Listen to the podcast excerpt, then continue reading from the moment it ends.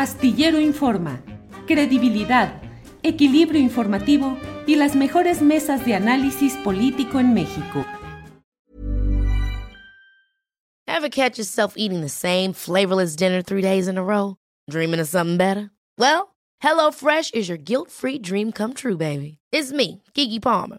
Let's wake up those taste buds with hot, juicy pecan-crusted chicken or garlic butter shrimp scampi. Mm. Hello Fresh. Stop dreaming of all the delicious possibilities and dig in at HelloFresh.com. Let's get this dinner party started. Hi, I'm Daniel, founder of Pretty Litter. Did you know cats tend to hide symptoms of sickness and pain? I learned this the hard way after losing my cat, Gingy. So I created Pretty Litter, a health monitoring litter that helps detect early signs of illness by changing colors, saving you money and potentially your cat's life. Pretty Litter is veterinarian developed, and it's the easiest way to keep tabs on your fur baby's health right at home. Go to prettylitter.com and use code ACAST for 20% off your first order and a free cat toy. Terms and conditions apply. See site for details. Thank you.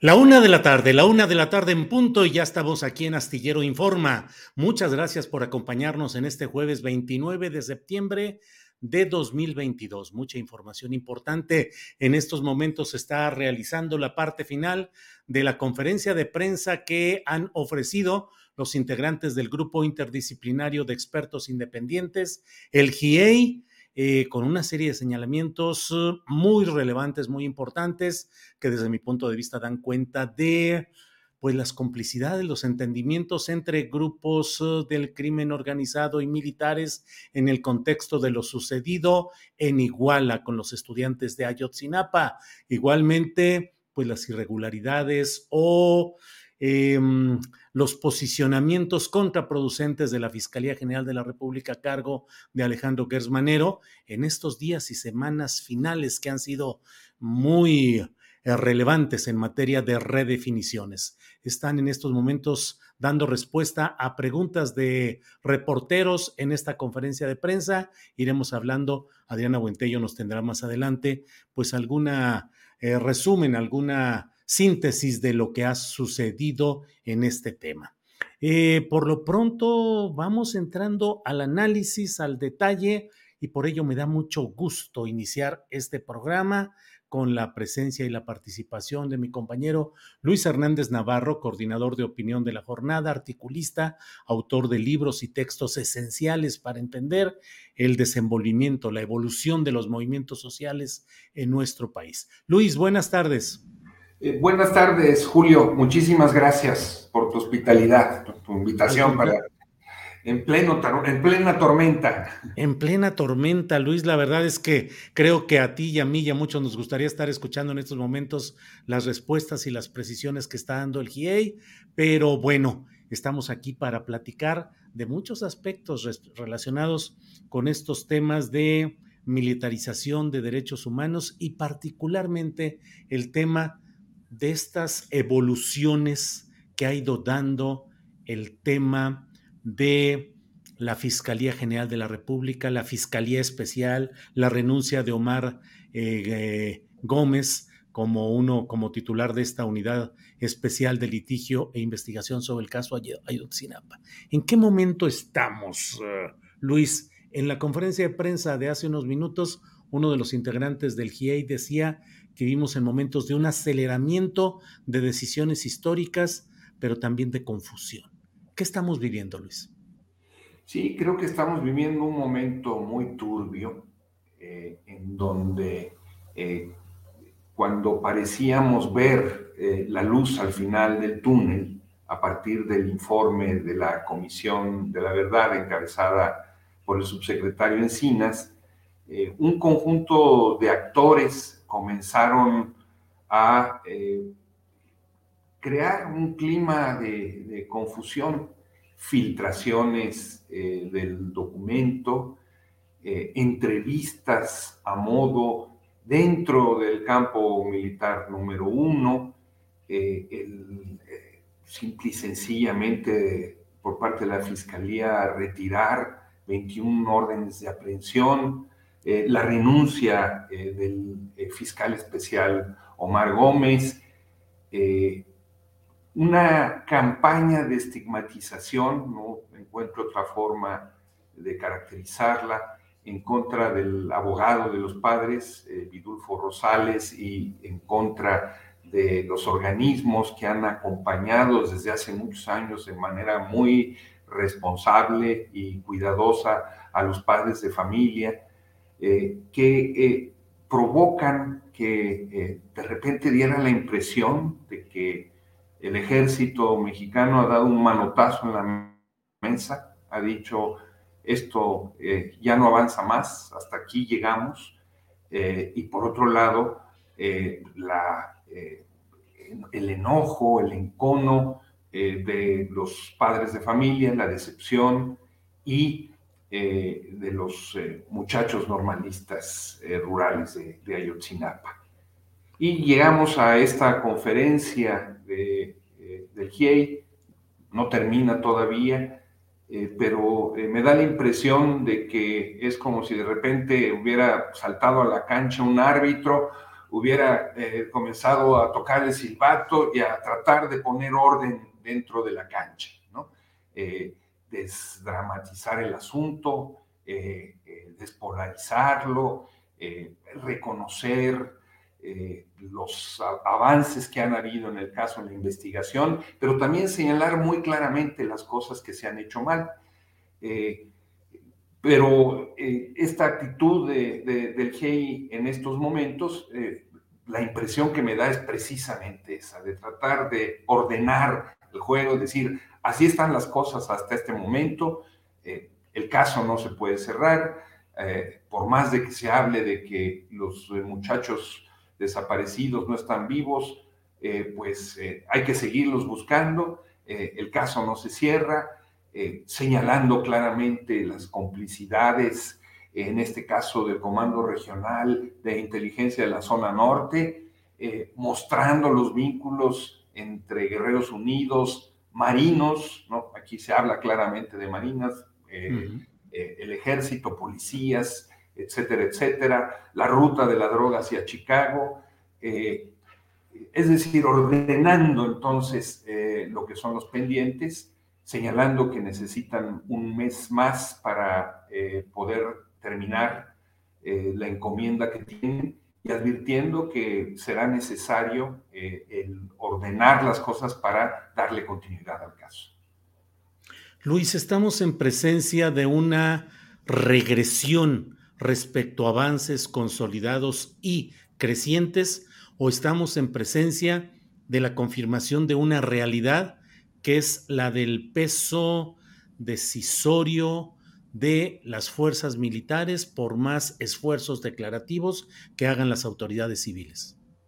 Mira, ¿qué es lo que hemos visto estos días? Lo que hemos visto claramente es una eh, negativa de eh, los mandos militares a que se siga avanzando en la investigación y eh, abrir archivos, lo acaba de decir muy claramente el GIEI, eh, este famoso comando regional de inteligencia de la zona norte de Iguala, no solamente no entregó información clave del asunto, sino que niega su existencia, lo que es muy grave, y estamos viendo eh, esta pretensión de eh, eh, presentar el caso. Voy a retomar las palabras del secretario de Gobernación, utilizando la metáfora de cuatro manzanas podridas que no involucran al conjunto de la institución, cuando lo que hoy nos vuelve a decir el GIEI con toda claridad es que el asunto va más allá de estos cuatro militares eh, y involucra eh, a al, ejército como institución en esa región, por lo menos, incluso a la Marina, a las policías. Estamos hablando de una situación de un eh, narcoestado donde las eh, Fuerzas Armadas están claramente involucradas con el crimen organizado. Eso es lo que nos está diciendo el, el GIE hoy con toda claridad. No es un problema parcial de cuatro individuos que se desviaron del camino, sino un problema de una institución eh, muy grave. Si no hubiera sido así, si fuera, hubiera sido solamente un asunto eh, de cuatro militares, incluyendo un coronel que hoy es eh, general en retiro, la pregunta que uno se hace es, bueno, entonces, ¿por qué el Estado mexicano se involucró como lo hizo en tiempos de Peña Nieto para desviar la investigación, para, para inventar eh, tantas mentiras? Lo hubiera hecho solamente eh, por cuatro manzanas podridas. No, hay un problema de un tejido institucional que está mal y eso aparece, me parece, con toda claridad en eh, los señalamientos que acaba de hacer el GIE. Luis, estamos en un momento en el cual hay, están, vamos a entrar ya al segundo tercio del gobierno del presidente López Obrador con problemas económicos mundiales, con las consecuencias de la pandemia, con la discusión sobre la militarización y la falta de resultados eficaces en materia de seguridad pública, según mi punto de vista, eh, y también pues la fiebre electoral adelantada que hace que esté todo muy movido en estos momentos. Eh, ¿Qué tan definitorio puede ser, eh, puede ser la forma en que se resuelva este tema del poder militar y el poder civil rumbo a la definición del futuro del país y particularmente del futuro electoral de 2024. Todo esto puede generar inestabilidad, choques, debilidades que impacten el proyecto de la 4T rumbo a su futuro? Bueno, yo creo que estamos efectivamente en un momento de, definiciones muy delicado el presidente López Obrador ha echado mano de las Fuerzas Armadas, eh, pues no solamente para tareas de seguridad, eh, y hoy eh, quiere darles una cobertura legal a esas tareas que han realizado los militares y los marinos, sino que los ha puesto a emprender obras públicas, han sido uno de los instrumentos fundamentales de, de, su gobierno eh, para sacar adelante proyectos que eh, si lo hizo eh, así es porque debió de ver que no lo podía resolver de otra manera. Pero el haber echado mano de los militares para gobernar, evidentemente tiene costos, como pues las dificultades para que esa presencia y esa injerencia sea regulada y sea atenuada hacia, el, hacia adelante. Y hoy vemos el caso de Ayotzinapa eh, como un parteaguas, eh, eh, como un punto en donde el gobierno de López Obrador se juega una parte de su credibilidad hacia adelante si no se avanza. Otra vez el informe del GIEI, el abogado de las víctimas, acaban de reconocer eh, eh, los avances que, se ha, que han habido y la disposición que ha habido por parte del presidente para que estas cosas avancen. No es un hecho secundario que se reconozca esto en estos momentos, pero al mismo tiempo se ha señalado eh, el, papel perturbador y inadecuado que ha desarrollado la Fiscalía General de la República eh, cómo indebidamente han intervenido en una parte de la, eh, eh, del proceso de esclarecimiento de la verdad, cuando no le correspondía, le correspondía a una fiscalía especial.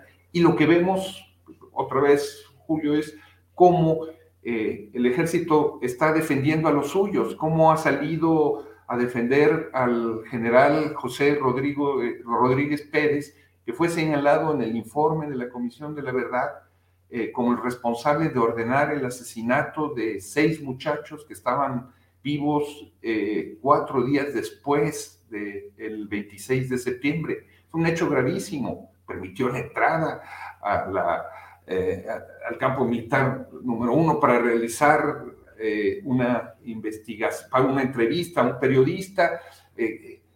Son hechos que, que, no habíamos visto en el pasado y que nos muestra, me parece, este endurecimiento del ejército que no anticipa cosas buenas. No quiero decir que esto sea definitivo, eh, entiendo que hay fuerzas moviéndose en un sentido y en otro, presiones en un sentido y en otro, eh, pero sí, eh, muy claramente ha quedado claro estos días el endurecimiento de la institución castrense para que no se juzgue a los suyos y para no avanzar más allá en el esclarecimiento de los hechos. Luis, en estos momentos de definiciones, ¿cómo queda la izquierda? ¿Cómo queda el pensamiento de izquierda? ¿Cómo queda la postura de esta izquierda? Hay muchos uh, seguidores de la opción eh, progresista llegada a la presidencia de la República que consideran que no hay que cargar la tinta en estos temas, hay que cerrar filas con el presidente López Obrador, eh, hay que eh, no hay una crítica ni un señalamiento muy centrado en los actos cuando menos irregulares de la Fiscalía General de la República, que cuando, aunque es autónoma en términos teóricos, legales, pues en la realidad forma parte de todo el proyecto llamado 4T. Desde la izquierda, ¿qué hay que hacer en estos momentos, Luis? Mira, creo que hay que seguir reivindicando el papel de la crítica, señalar aquellas cosas que no están bien, eh, indicar con toda claridad cuando el proceso, en lugar de que eh, avance hacia una democratización real, hacia un control real de las decisiones eh, del Estado por parte de la población, avanza a su elitización. A lo mejor ya no ahora, cuando hablo de elitización, ya no ahora eh, en manos de unos cuantos empresarios que ahí siguen haciendo sus negocios, sino de una institución como, como la institución eh, castrense. No se puede dejar de eh, señalar los graves riesgos que esto implica para el país, las grandes consecuencias que puede tener para la democracia hacia el futuro. El presidente ha insistido una y otra vez en que este ejército ya no es el mismo, que este es un ejército eh, del pueblo. Bueno, eh, podemos estar de acuerdo en que eh, el comandante en jefe de las Fuerzas Armadas no le está pidiendo al ejército hacer lo que se hacía antes, pero no podemos pasar desapercibido todo lo que fue la guerra sucia, no podemos pasar desapercibido todo lo que fue el mundo eh, de la vinculación del ejército con el narcotráfico, que desafortunadamente en distintas regiones del país eh, pues eh, sigue existiendo. No nos podemos explicar la proliferación de un negocio como las drogas al margen de esta convivencia de ciertos sectores de la institución con el crimen organizado eh, el ejército sigue realizando tareas de contrainsurgencia en lugares como Chiapas, en lugares como Guerrero. Esto no ha desaparecido. Eh, los, los, mandos militares de hoy eh, eran los soldados de ayer, los que se formaron en estas prácticas, los que en el caso específico de Guerrero tuvieron que ver con la violación de las mujeres indígenas, con el asesinato de eh, indígenas y jóvenes en el charco, eh, con la tortura, con la desaparición. Todo esto está claramente documentado en informes de derechos humanos de múltiples organizaciones. Entonces, pensar que de la noche a la mañana esto va a cambiar por la voluntad, por más grande que sea y por más buena que sea, de un eh, solo hombre, me parece que es una ilusión. No ha habido una reforma de las eh, Fuerzas Armadas en nuestro país y mientras esa reforma no se dé, ese ejército sigue manteniendo eh, características de continuidad con ese ejército de los sexenios pasados. Luis, pues te agradezco mucho esta oportunidad de platicar y reflexionar sobre estos temas que están fluyendo en estos momentos. Eh, vamos a ver qué sucede en todo ello yo como siempre te agradezco mucho la amabilidad de que tomes nuestra llamada y compartas tus puntos de vista con nosotros y a reserva de lo que desees agregar, pues muchas gracias Luis. No, pues agradecerte también a ti eh, la oportunidad de dialogar y de compartir estas ideas en plena tempestad. Así es, así es Luis. Bueno, pues seguiremos platicando y gracias Luis Hernández. Gracias. Hasta luego. Gracias. Hemos hablado con Luis Hernández Navarro, coordinador de opinión de la jornada. Efectivamente, en los propios momentos en los que está la tempestad, en las que está la información fluyendo, importante y relevante sobre todos estos temas. Pero bueno, más allá de lo relacionado con lo militar, con el GIEI, con Ayotzinapa, eh, déjeme decirle además de todo que tenemos... Eh, eh, tendremos a la una con 45 minutos, vamos a tener una entrevista con Claudia Paz y Paz. Ella es integrante del GIEI. Esperemos que para esa hora ya haya terminado la mm, rueda de prensa en la que están contestando preguntas y respuestas. Pero bueno, eso ya lo veremos en unos minutos más. Por lo pronto, vamos ya a un tema que también está calientito y movidísimo, que es Tamaulipas. Y para hablar de Tamaulipas, ¿quién es más que dos de los reporteros, de los periodistas que han estado continuamente eh, viendo, reportando, señalando con un sentido crítico, con honestidad, con valentía y con valor periodístico. Por eso agradezco que estén con nosotros Marta Olivia López. Marta Olivia, buenas tardes. ¿Qué tal, Julio? Muy buenas tardes. Bien, gracias. a ti a Carlos Manuel, perdón. Gracias. Carlos Manuel Juárez, buenas tardes. Hola Julio, hola Marta. Muy buenas tardes. Gracias. Eh, bien, vamos a ver qué es lo que sucede. Marta Olivia, bueno, pues ya hay, ya se tomó la decisión en el ámbito del Tribunal Electoral del Poder Judicial de la Federación. Eh, ¿Qué reflexión tienes sobre todo lo que se vivió? ¿En qué momento está hoy Tamaulipas? ¿Cómo van las cosas, Marta Olivia? Sí, me parece que ya el momento, ahora sí ya se puede hablar de la toma de posesión eh, con más tranquilidad en, eh, tranquilidad, con, entre comillas, pero ya se habla de esta situación que va a ser este sábado por la mañana, primero de octubre, y bueno, para este efecto se requieren la presencia de 18, 18 más uno diputados, es decir, 19 diputados que tranquilamente ya se tienen, se tienen 20 hasta ahorita por parte de Morena, son 17, más dos del PRI que ya están eh, este, aceptando y eh, el, el de Movimiento Ciudadano. Me parece eh, creo que el momento más fuerte y más eh, eh, importante ahorita es que inmediatamente después la Fiscalía General de la República nos diga cuál es el estatus de Francisco García Cabeza de Vaca, las órdenes de aprehensión y demás, y cuántas hay al respecto, Julio. Bien, gracias Marta Olivia. Carlos Manuel Juárez, tu primera reflexión e impresión de lo que se ha vivido y se está viviendo en Tamaulipas. Yo creo que la reflexión es que, bueno, el tribunal eh, decidió con las pruebas, a mí me sorprendió mucho, Julio, Marta, qué mal está hecho el expediente, o que estuvo hecho el expediente del PAN, pensando en que su discurso era que iba a tirar la elección. Eh, fue un expediente hecho con base en notas periodísticas que, aunque, bueno, no es por hablar mal de, de bueno, a ver, hay que ser autocrítico con el periodismo que estamos haciendo, pero era más propaganda. Me impresionó mucho por, al ver eh, el proyecto resolución, lo mal que el PAN planteó este, este confrontación, digamos, eh, electoral jurídica.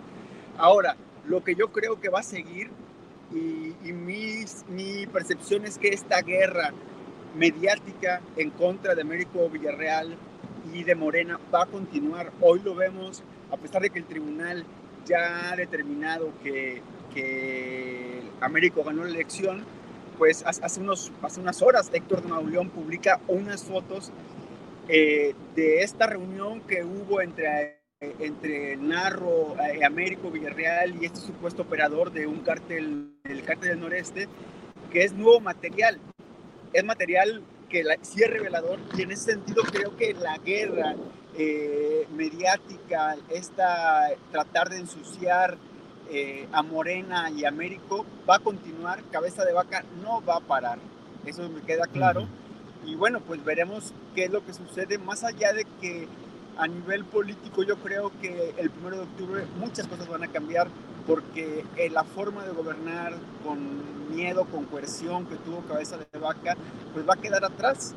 Esto sí, hay una clase política, incluso panista, que ya quiere que se vaya cabeza de vaca porque lo que más usó fue la fuerza eh, para pues, amaniatar a toda, la, a toda la clase política tamaulipeca. Gracias, Carlos Manuel. Marta Olivia, el próximo gobernador constitucional de Tamaulipas, Américo Villarreal, ¿va a seguir eh, bajo ese acoso, amago o demostración de hechos relacionados con crimen organizado? ¿Crees que va a llegar debilitado por este tipo de cosas y que así puede continuar en el ejercicio de su gobierno? Es decir, que va a seguir siendo mm, perseguido por este tipo de acusaciones? Me parece que la sombra de Sergio Carmona va a estar constante eh, ahí, pero eh, eh, ahí es donde aparece el papel de los medios de comunicación y el periodismo, como decía Carlos Manuel. Bueno, a ver, en estricto sentido, al señor se le acusó de ser guachicolero, pero hasta que, hasta que murió no antes. Eh, no hay ningún expediente judicial, alguna carpeta de investigación, al menos no, la, no nos la han revelado, de que eh, se le haya imputado este delito. Solamente han sido versiones periodísticas. Entonces, me parece eso. La segunda acusación es de que habría recibido el hijo de Américo Villarreal, Anaya, eh, sumas millonarias y enviadas a un banco en Holanda. El banco ya lo ha desmontado paso por paso, está notariado este, y ya está totalmente aclarado el punto. Me parece que tardaron mucho, tardaron más de seis meses, ocho meses en desmontarlo, en, porque me parece que, que no, que como que decían, es que no es cierto, no es cierto, sí, pero la percepción ciudadana es otra. Hay que, hay que demostrar que no es cierto. Y me parece que esa es la estrategia de Francisco García Cabeza de Vaca, desde que sabía, desde inicios del año, que sabía que su candidato no iba a levantar como él quería y no iba a ganar la elección. Entonces, ellos emprendieron, por una parte, la campaña, el Partido Acción Nacional y demás, eh, Cabeza de Vaca, Roberto Gil Suart, este, eh, Lozano y demás, por un lado ellos, pero por el otro lado también es la campaña de desprestigio. Es decir, nosotros vamos a acabar con la credibilidad de Morena en Tamaulipas y a nivel nacional. Desafortunadamente, con todo lo cierto que podría decir Héctor de Mauleón, el que ya te... Eh, te digan y te desestimen las supuestas pruebas y los supuestos cables, me parece que ya también la información ya dices, bueno, ¿qué más va a traer que puede ser cierto? Que igual es cierto, pero sigue la campaña para impactar a Morena porque ya no es el 2022, Julio, estamos hablando ya del 2024. Pues sí, así están las cosas. Gracias, Marta Olivia. Carlos Manuel Juárez, ¿Cómo se va a integrar el nuevo poder en Tamaulipas? ¿Cómo, qué, qué lectura tienes del gabinete que presenta el nuevo gobernador Américo Villarreal? ¿Qué fuerzas positivas, negativas? ¿Dónde hay que poner el ojo? ¿Cómo ves ese nuevo poder, Carlos Manuel? Yo creo que eh, en el tema del nuevo poder, Américo con el gabinete lo que ha tratado de hacer es... Carlos, a lo mejor si te acercas un poquito más el micrófono a la boca se escucha con más fuerza, con un poquito, porque escucha bajito. Sí, por ahí, si nos das favor. Gracias. Sí. Sí, yo, creo que Américo lo que está haciendo es crear su grupo político. O sea, vemos un gabinete con muchas caras jóvenes y esto es que quiere crear gente leal a él. Sabe, y un poco en el sentido, en el mismo sentido, razonamiento del Obrador, que la lealtad en estados como Tamaulipas eh, es ya ahora un valor, digamos, eh, supremo. Por eso también vemos que está inmiscuido hasta mi consideración de más el hijo de Américo, Américo Guerrero Santiago, que está inmiscuido en la, operación política, pero eso se entiende pensando en una clase política pues, que tenemos a dos exgobernadores presos y que cabeza de vaca vemos está acusado y veremos si la fiscalía va a hacer algo en contra de él realmente. Ahora, yo creo que el gabinete es eso, es una, la creación de un nuevo político eh, esto, para mi lectura, ha generado dos, eh, dos repercusiones, digamos. Una es la molestia de actores políticos eh, consolidados que venían de otros partidos, como Carlos Cantú Rosas Villarreal, como Maki Ortiz, como Mario López, el alcalde de Matamoros, que sienten que ellos estuvieron en la campaña, que apoyaron en la campaña y que no están siendo retribuidos de la manera eh, clásica, tradicional, que son con lugares, con sitios dentro del gabinete. Ahora, eh, por otro lado, y aquí quiero poner el, el señalar muy fuerte, se habla ya, inclusive ya pidió licencia el diputado federal Tomás Gloria Requena, exalcalde de San Fernando. Esto yo creo que Américo eh, tiene que pensar bien qué perfiles y bajo qué eh, pasado trae cada quien en, eh, su historia política. Tomás Gloria Requena, nosotros lo, publicamos en Elefante Blanco, una investigación que en su momento no firmamos porque, porque asumimos que era de alto riesgo, pero Tomás Gloria Requena, quien pinta hoy para ser subsecretario general de gobierno, está señalado de participar dentro de las masacres de San Fernando. Y creo que ahí en ese sentido eh, eh, el, gobernador electo Américo Viral debe evaluar bien la historia de cada persona que va a incluir en el gabinete. No puede tener...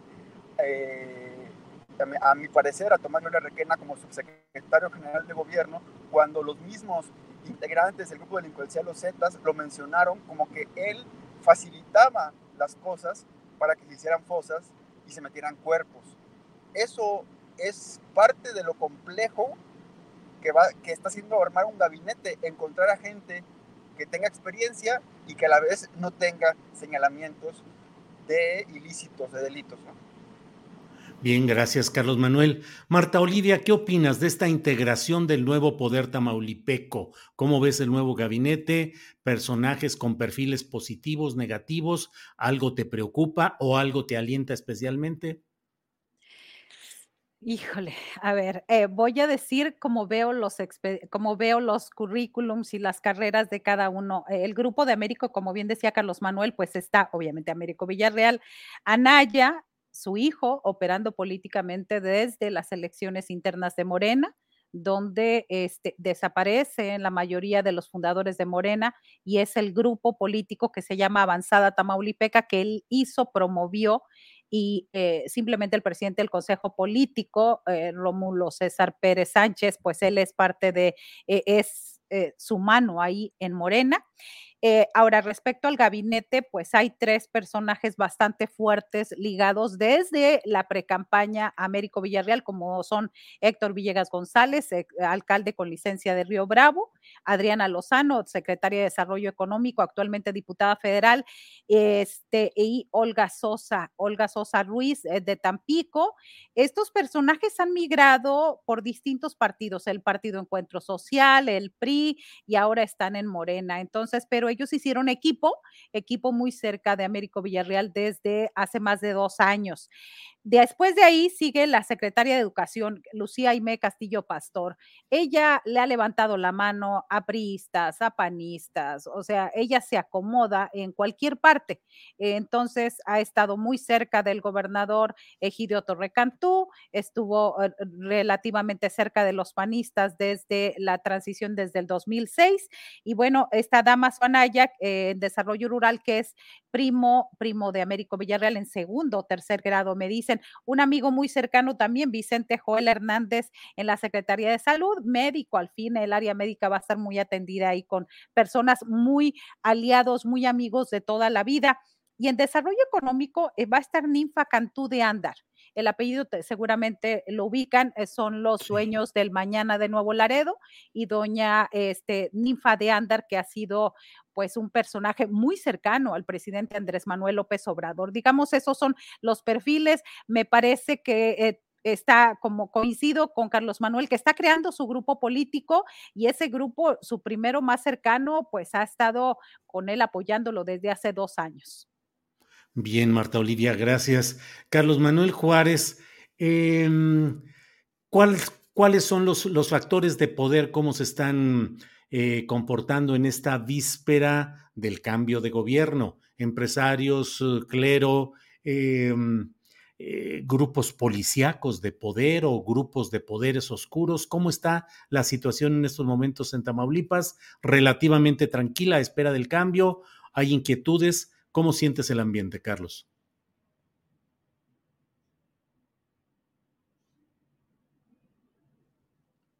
No se te escucha, Carlos. No se oye por ahí. Bueno, mientras vamos, Marta Olivia, eh, siempre estos momentos en los cuales está por salir un grupo del poder y entrar otro, pues obviamente el grupo que sale pues está eh, con caras eh, no alegres sino tristes y bueno, ya de salida del poder. Pero en este caso en el cual pues hay una orden de aprehensión, un desafuero federal respecto a García Cabeza de Vaca, ¿Qué se sabe del grupo político de él y de él mismo? ¿Están a la espera? ¿Han asomado? ¿Tienen actos públicos? ¿Cómo está todo, Marta Olivia? Eh, fíjate, eh, Julio, que este, eh, su grupo político es la mayor parte de Ciudad Victoria, la capital de Tamaulipas. ahora sí que habitaron muchos reinocenses de, de, allá, estuvieron por, por, Ciudad Victoria.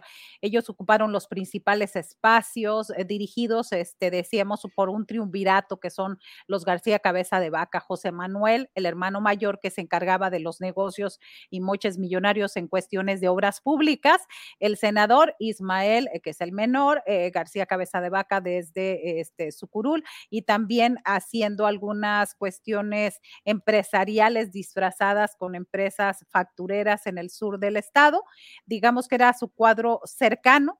Después hay funcionarios en el primer nivel, se les ha visto muy poco muy poco en los últimos dos meses, incluso eh, a García Cabeza de Vaca desde hace dos meses sacó a su familia de Tamaulipas. Hay quienes lo ubican en, su, en una casa en Dallas, Texas y otros en, eh, Canadá. Así que en esos dos espacios pudiera estar este, con su familia. Eh, lo más reciente es que el 15 de septiembre solo apareció en un evento con su esposa y el fin de semana, este, el sábado, se casó una hija en Nuevo León. Así que tampoco ha estado acá.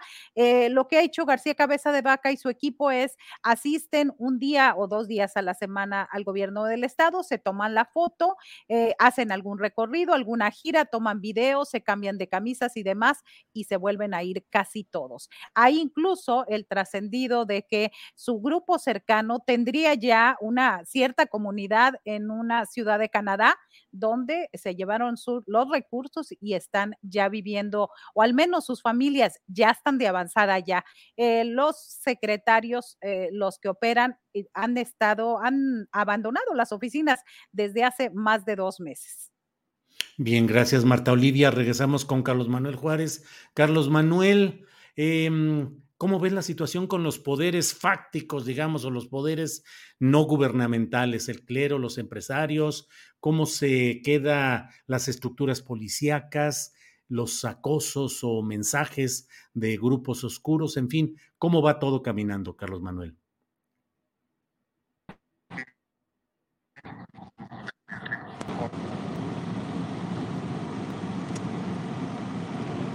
Bueno, pues estamos ahí atorados con esta mala comunicación. Eh, pues bueno, no, no, no tenemos ahí contacto. ¿No nos escuchas, Carlos Manuel? No, pues no, ni nos escuchan ni podemos. Entonces, bueno. Marta Olivia, pues ya faltan minutos, digo, pues sí, ya contándolos son pocos los, sí, horas después de toda esta etapa tan difícil. Eh, ¿Qué reflexión te queda? ¿Con qué te quedas? ¿Cuál es tu ánimo como periodista y como ciudadana? Como periodista, eh, yo espero que quienes hacemos periodismo y quienes estamos, y coincido mucho en muchas posiciones con Carlos Manuel, que eh, en algunas circunstancias. De pronto pareciera que los que somos, hacemos periodismo independiente, tendríamos que estar en automática inclinados hacia Morena y la gente de Morena y de la gente, y voy a decir de la Morena, de Morena porque hago la diferencia de la izquierda. Entonces, me parece que no tiene que ser eh, siempre de esa manera. Nosotros informamos, incluso cuando eh, hacemos las críticas, las hacemos en ese sentido, y yo espero que en el periodismo por lo menos haya apertura a, a las voces discordantes, porque eh, este, el periodista no, no este, su labor no es alabar al poder, es informar, es ser el vínculo con la sociedad, pero sobre todo eh, debe develar lo que no se está haciendo bien. Y lo que vemos nosotros en este momento es que eh, un poco para redondear lo que me preguntabas del gabinete, no vemos, no vemos a un gabinete experimentado, pero bueno, van empezando, no podemos hablar ya de calificaciones y de todo eso, sino de, este, pues hay que dejarlos que lleguen, número uno, y si ahorita estamos viendo situaciones con García Cabeza de Vaca que no se deben de hacer, que hay cuestiones de falta de transparencia, hay temas de corrupción muy claros, como por ejemplo los 13 eh, mil millones de pesos del 2020, donde la Auditoría Superior de la Federación marcó ahí como eh, entre faltantes y entre que no sabe dónde quedó ese dinero, pues igual vamos a estar al pendiente de este gobierno, de este gobierno y de todos los demás que sean, porque esa es nuestra actividad, es nuestra labor, decir lo que no, si lo hacen, si está mal los que están ahorita, lo vamos a decir. Y si sigue estando mal los que vienen, lo vamos a seguir diciendo. Entonces, ojalá que en este nuevo gobierno haya un poco más de piel gruesa para escuchar y, sobre todo porque nosotros solamente traemos la información que las y los ciudadanos nos están diciendo, nos están denunciando y los actos de gobierno pues ahí están. Bien, Marta Olivia, gracias. Vamos a ver si ya podemos regresar con Carlos Manuel. Carlos Manuel, ¿me escuchas bien? Sí, ya te escuché bien, perdón, Julio. ah, muy bien, gracias, Carlos Manuel. Pues estamos ya en la parte final de esta de esta parte del programa. Em, tu reflexión final, ¿cómo ves las cosas? ¿Qué esperas? ¿Qué te, qué te parece lo más relevante? ¿Cómo, tu reflexión, por favor, Carlos Manuel. Mira, yo creo que justo hay que estar al pendiente en este momento desde el punto periodístico, como decía Marta Olivia, de los grupos de poder. ¿Cómo se mueven los empresarios? Eh, cómo se, cuál será el acercamiento, por ejemplo, vemos, decía Marta Olivia, el movimiento de Ninfa de Andar, eh, es eh, clave eh, con el diálogo con los empresarios, que eso se va a tener que dar de manera forzosa.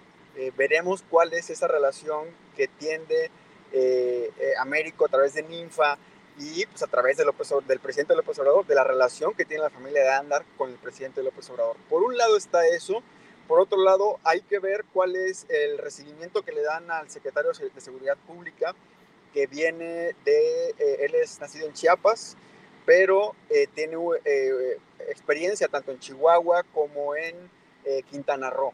Eso es un punto medular de todo esto. La seguridad. Si en los primeros seis meses de gobierno hay un pico, un, recrudecimiento de la violencia, se, se vuelven episodios de 2010, 2009, creo que va a ser algo muy duro eh, eh, en que eh, la sociedad lo interprete como, como algo natural del cambio de gobierno. Allí también hay que tener como la mirada de ver si el gobernador Cabeza de Vaca va a meter su mano para desestabilizar el Estado desde un punto de vista de la seguridad pública. Cabeza de Vaca, el discurso que, que, ha dicho, y a mi, a mi parecer, sobre la recuperación de la seguridad en ciertos lugares ha sido, es cierto, hay más tranquilidad, pero también es cierto que ha sido con métodos bastante eh, fuera, de la, fuera de la ley, compactos, eh, con eh, el uso de la fuerza excesiva y que ha también sido pues de, de, cometer violaciones a derechos humanos. Entonces yo creo que en todo este, digamos, rápido panorama, creo que lo que dice Marta Olivia, el trabajo del de los periodistas, de las periodistas, va a ser bastante importante. Y, aquí quiero hacer referencia a lo que dice Marta Olivia. Eh, de acuerdo a la experiencia que vemos con, contigo, Julio, con otros medios eh, que ejercen crítica, una crítica franca, directa, sin nada detrás, eh, pues eso es lo que vamos a seguir haciendo. Y esto, yo creo que en Tamaulipas yo lo he venido pensando bastante eh, tenemos que estar preparados para un cierto desprecio de las audiencias, porque eso, eso se va a dar. Américo llega con, una, eh, con un apoyo social muy grande, con un respaldo del presidente, con eh, el respaldo de la gente que no apoya Morena, pero que no quiere llamar a cabeza de vaca. Y eso pues, le conforma un apoyo, yo creo que casi, casi que no lo hemos visto. Y ahí va a ser eh, a nivel periodístico, qué relación va a tener Américo Villarreal con los medios, que muchas veces interpreta que quienes hemos estado haciendo crítica, hemos estado señalando en reportajes de investigación la corrupción de este gobierno actual, eh, apoyamos de alguna manera a, a, que hubiera el cambio y que estén atentos la población, la audiencia. No nos vamos a convertir ahora en, y bueno, lo digo por parte del equipo Elefante Blanco, eh, y, pero creo que lo compartimos con Marta Olivia, eh, en paleros de este gobierno que va a iniciar el sábado.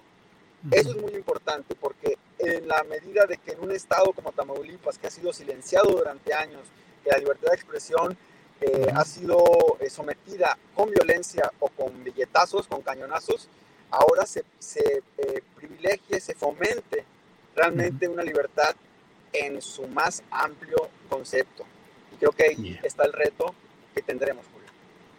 Muy bien, pues a ambos, Marta Olivia, Carlos Manuel, muchas gracias. Les deseo lo mejor como periodistas, como ciudadanos, como mexicanos, como tamaulipecos en esta etapa que viene y saben que siempre estaremos aquí puestos para seguir haciendo el ejercicio periodístico profesional, crítico y honesto que les ha caracterizado y que reconozco. Gracias. Así es que, Marta Olivia, gracias y buenas tardes. Gracias, muy buenas tardes, saludos a ambos. Gracias. Carlos Manuel Juárez, gracias y buenas tardes. Julio, gracias. Igual abrazo, Marta Olivia, abrazo y aquí estamos viéndonos. Muy bien, gracias. gracias. Hasta luego. Es la una de la tarde con 45 minutos. Vamos de inmediato. Sigue la sesión de preguntas y respuestas con medios de comunicación. Vamos de inmediato eh, a ver qué es lo que tenemos de información eh, en este ámbito de lo que está pasando con el GIEI, con la conferencia mañana de prensa, que también estuvo muy intensa. Y para ello está con nosotros mi compañera Adriana Buentello. Adriana, buenas tardes. Hola, ¿cómo estás, Julio? Pues, híjole, corriendo. Eh, aquí con la información, eh, fíjate que sigue en la conferencia. Buenas tardes a todos. Perdón, traigo aquí atorado la computadora, los videos, todo. Fíjate, Julio, sí. que es que nos agarró todo al mismo tiempo y, y, la verdad es que la conferencia mañanera, Julio, los últimos 40 minutos, eh, la verdad es que hay información que todavía nos cuesta trabajo de asimilar. Hay, pues no sé si vamos a escuchar algunas contradicciones, Julio, de lo que está sucediendo con este tema de Ayotzinapa. Si te parece, vamos a empezar con uno de los primeros videos de esta conferencia mañanera donde eh, se le pregunta al presidente sobre las presiones que habría sobre la ruptura o sobre este golpeteo que habría contra Alejandro Encinas, el subsecretario eh, de Gobernación. Vamos a ver este primer video si quieres, Julio, y platicamos en un momento yo le estoy pidiendo a Alejandro, porque sé de que hay muchos intereses de por medio. Bueno, tan es así que se hizo un llamado pacto de silencio y nos costó muchísimo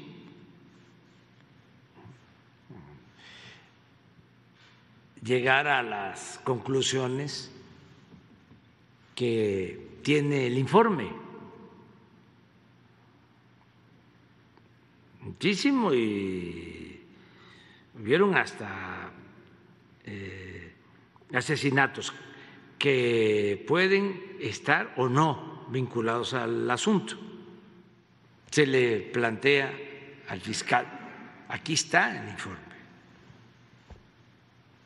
y queremos que se actúe, pero que se actúe ya. Porque si el informe se filtra, como suele pasar, y pasa el tiempo, se van a escapar todos. Cuando esto llega a la fiscalía, ese informe llega a la fiscalía, como ahí hay interpretaciones distintas, tratan, esa es mi interpretación,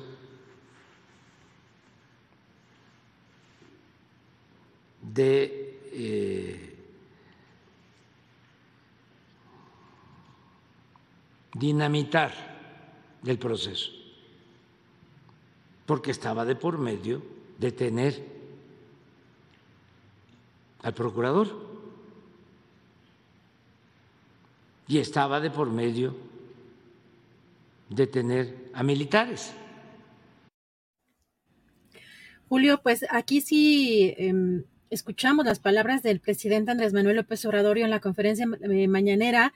El presidente pues eh, tenía prisa por que se detuviera o porque se hicieran efectivas estas órdenes de aprehensión, es lo que está indicando el presidente en esta conferencia mañanera, pero además pues de que buscan, según el presidente, o buscaban reventar este, este proceso, eh, hay una cuestión interesante porque el presidente Julio dice que si eh, hubiera una campaña o si estuvieran eh, buscando afectar a Alejandro Encinas, pues también sería en su caso a él mismo, al presidente de la República. Vamos a escuchar este segundo fragmento. Yo di la instrucción al secretario de la Defensa por escrito. ¿La instrucción de qué? De que se cumpliera con lo que establecía el informe de la comisión. No. ¿El desistimiento? No, yo le dije al secretario que los cinco responsables debían de asumir su responsabilidad. Me dicen, por ejemplo, los asesores, que me vinieron a ver, dicen, es que si se hubiesen esperado, dicen, 15 días, tres semanas, un mes, se hubiese podido consolidar mejor. Le digo, si no hubiésemos actuado, no hubiese habido justicia. Son visiones distintas. A ellos les preocupa mucho, entre otras cosas, o, sea, o sostienen que les preocupa el debido proceso. Yo digo, sí, hay que cuidar el debido proceso. Pero lo primero es la justicia. Si el informe es convincente, que yo así lo creo, ¿por qué no apegarnos al informe? Ni hay campaña en contra de Encinas. Encinas tiene todo nuestro apoyo. Y bueno, pues si hay campaña en contra de Encinas, hay campaña en contra mía. Y todo lo que resiste apoya. Julio, ¿cómo ves estas declaraciones del presidente y hoy lo que está sucediendo con esta conferencia del GIEI, donde eh, sí confirman una ruptura eh, con el tema de la cancelación de 80 órdenes de aprehensión, lo que dicen en, esta conferencia, eh, dijo que el GIEI no, el GIEI dice que no conoce el fundamento de estas cancelaciones y entre estas estaban elementos del ejército, pero también del C4 y otro tipo de autoridades. Julio, así estamos hasta ahorita en este momento. Sí, fíjate Adriana, que son, pues sí, como lo hemos hablado, momentos muy delicados y con definiciones políticas trascendentes. El presidente de México hace bien en apoyar a Alejandro Encinas porque pues hay una campaña, dice el presidente López Obrador, si es campaña contra Encinas, es campaña contra mí pues, eh, presidente López Obrador, por desgracia, sí hay una campaña contra Alejandro Encinas, contra Omar Gómez Trejo, el fiscal especial, y contra el movimiento en general, contra Vidulfo Rosales, el abogado de los familiares de los 43, y contra la exigencia de una auténtica verdad y una auténtica justicia. Sí la hay esa campaña y está desatada.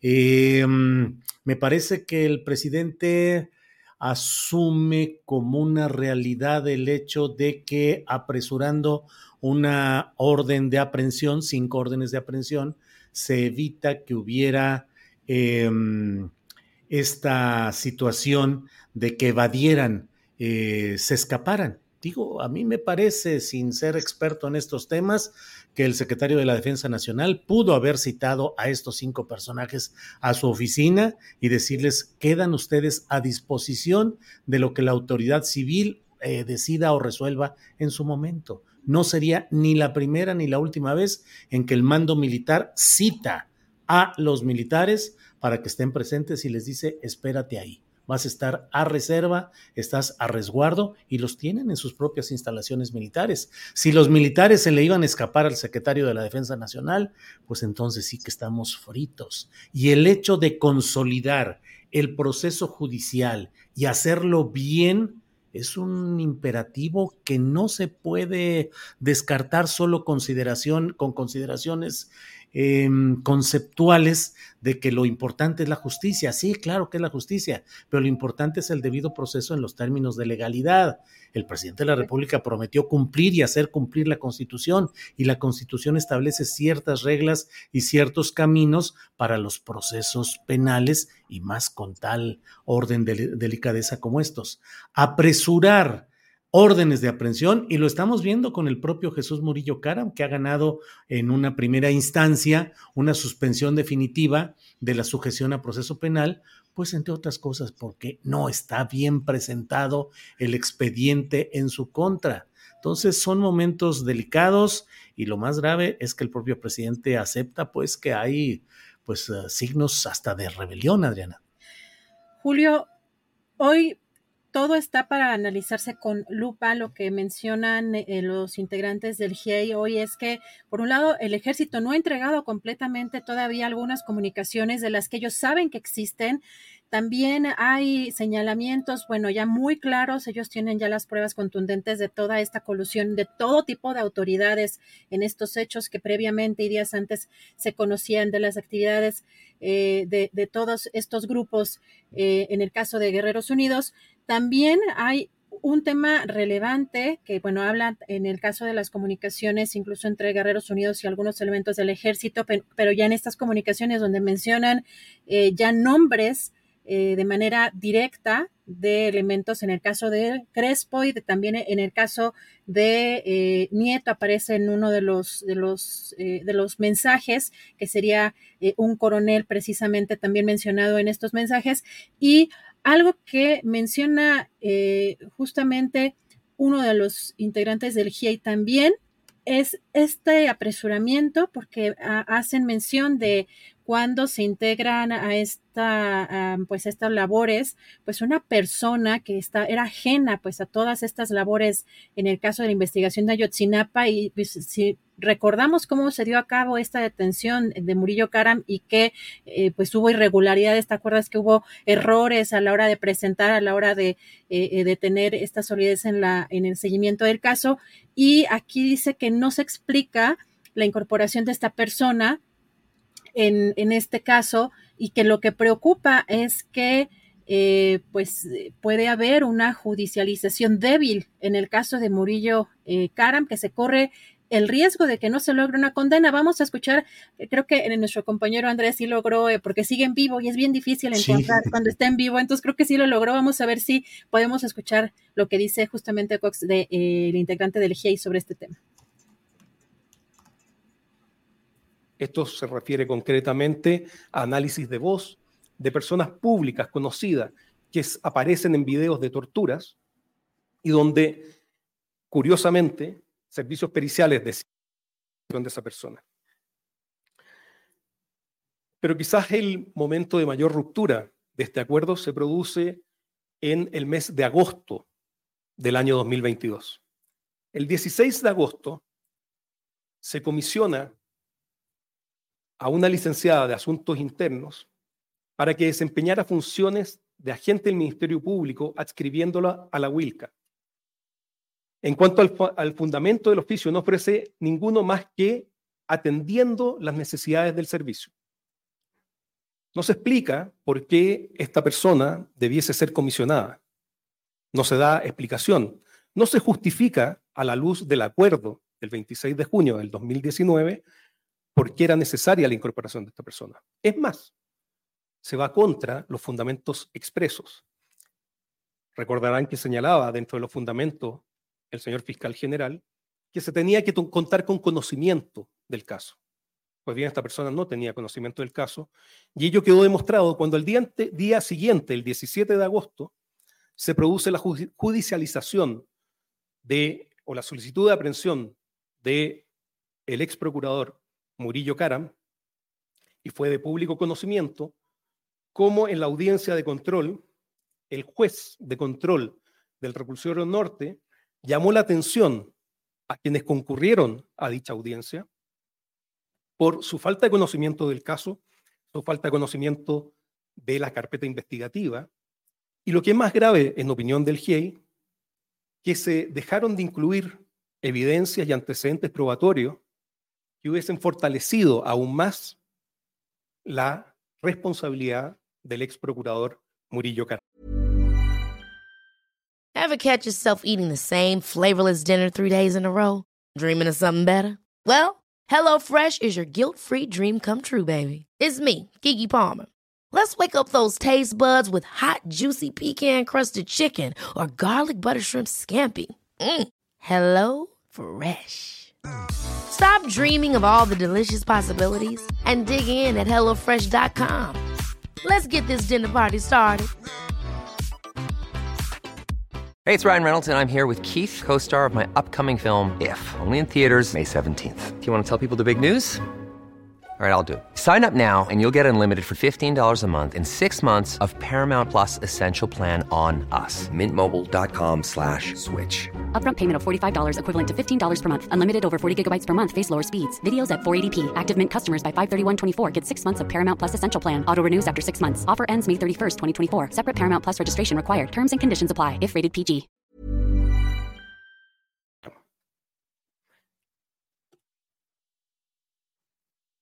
Si ustedes recuerdan, como dijo Ángela, aquí hay una serie de fechas que empiezan a coincidir. 16 de agosto, 17 de agosto, entrega el informe 18 de agosto, el informe de la COBAJA. Julio, pues eso, en el caso particular de la detención de Murillo Caram, del ex procurador, y que preocupa al GIEI que estas, estas acciones que ha hecho la Fiscalía General de la República realmente sean más un movimiento político y una eh, para la fotografía, eh, por ahí mencionaban eh, un término similar, que pues puedan realmente concretar en la judicialización, eh, pues con, con, contundencia, con, bueno, con contundencia, perdón. Eh, en este caso, Julio, también mencionan que el gobierno de México quieren que siga el GIEI participando, eh, incluso mencionan en la fecha 2024 eh, también mencionan que habrá una reunión con el fiscal general de la República por parte del GIEI en, octubre y ya veremos qué se estará eh, informando, pero les preocupa por un lado también un tema de las represalias que podría haber en el caso del exfiscal para esta unidad de investigación Omar Gómez Trejo, porque hay, están dando a conocer, hay una especie de auditoría que quieren ver que no sea una cacería de brujas, que no sean eh, acciones administrativas en, en su contra Em, pero pues eh, también mencionan sobre esta situación pues de los tiempos políticos, judiciales que vienen desde la Fiscalía General, Julio. Sí, Adriana, pues realmente muchos mensajes eh, eh, relevantes en esta conferencia del GIEI que sigue adelante.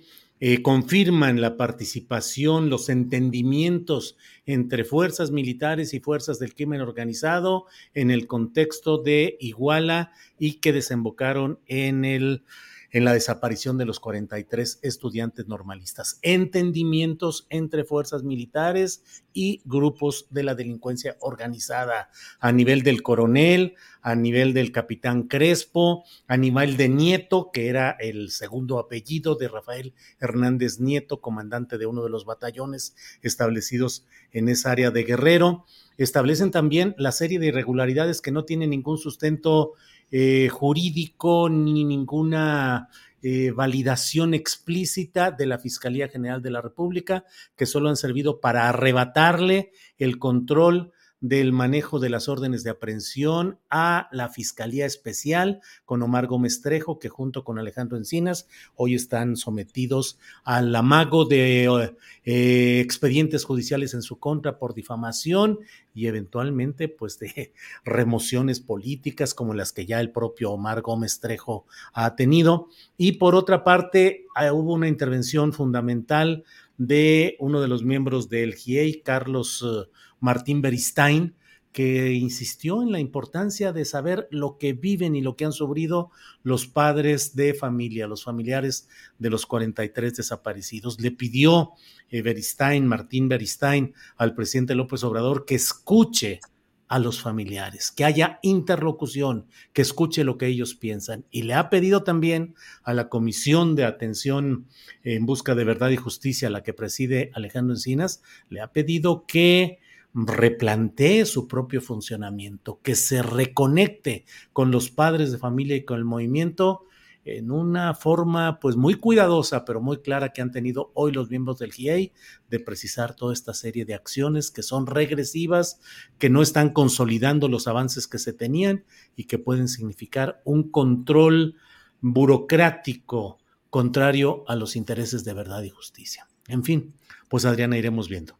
Julio, pues esperemos abundar en un ratito más también en esta mesa de seguridad que ya están por acá nuestros colegas y en un ratito más también eh, con eh, Claudia Paz y Paz, integrante del GIEI, esperemos que la tengamos por acá. Bueno, ya no la confirman, pero también es complicado después de esta conferencia el tema de las comunicaciones. Pero sin duda, Julio, seguiremos hablando de este tema en todos los días eh, que siguen y doy paso ya a la mesa, Julio. Gracias, Adriana.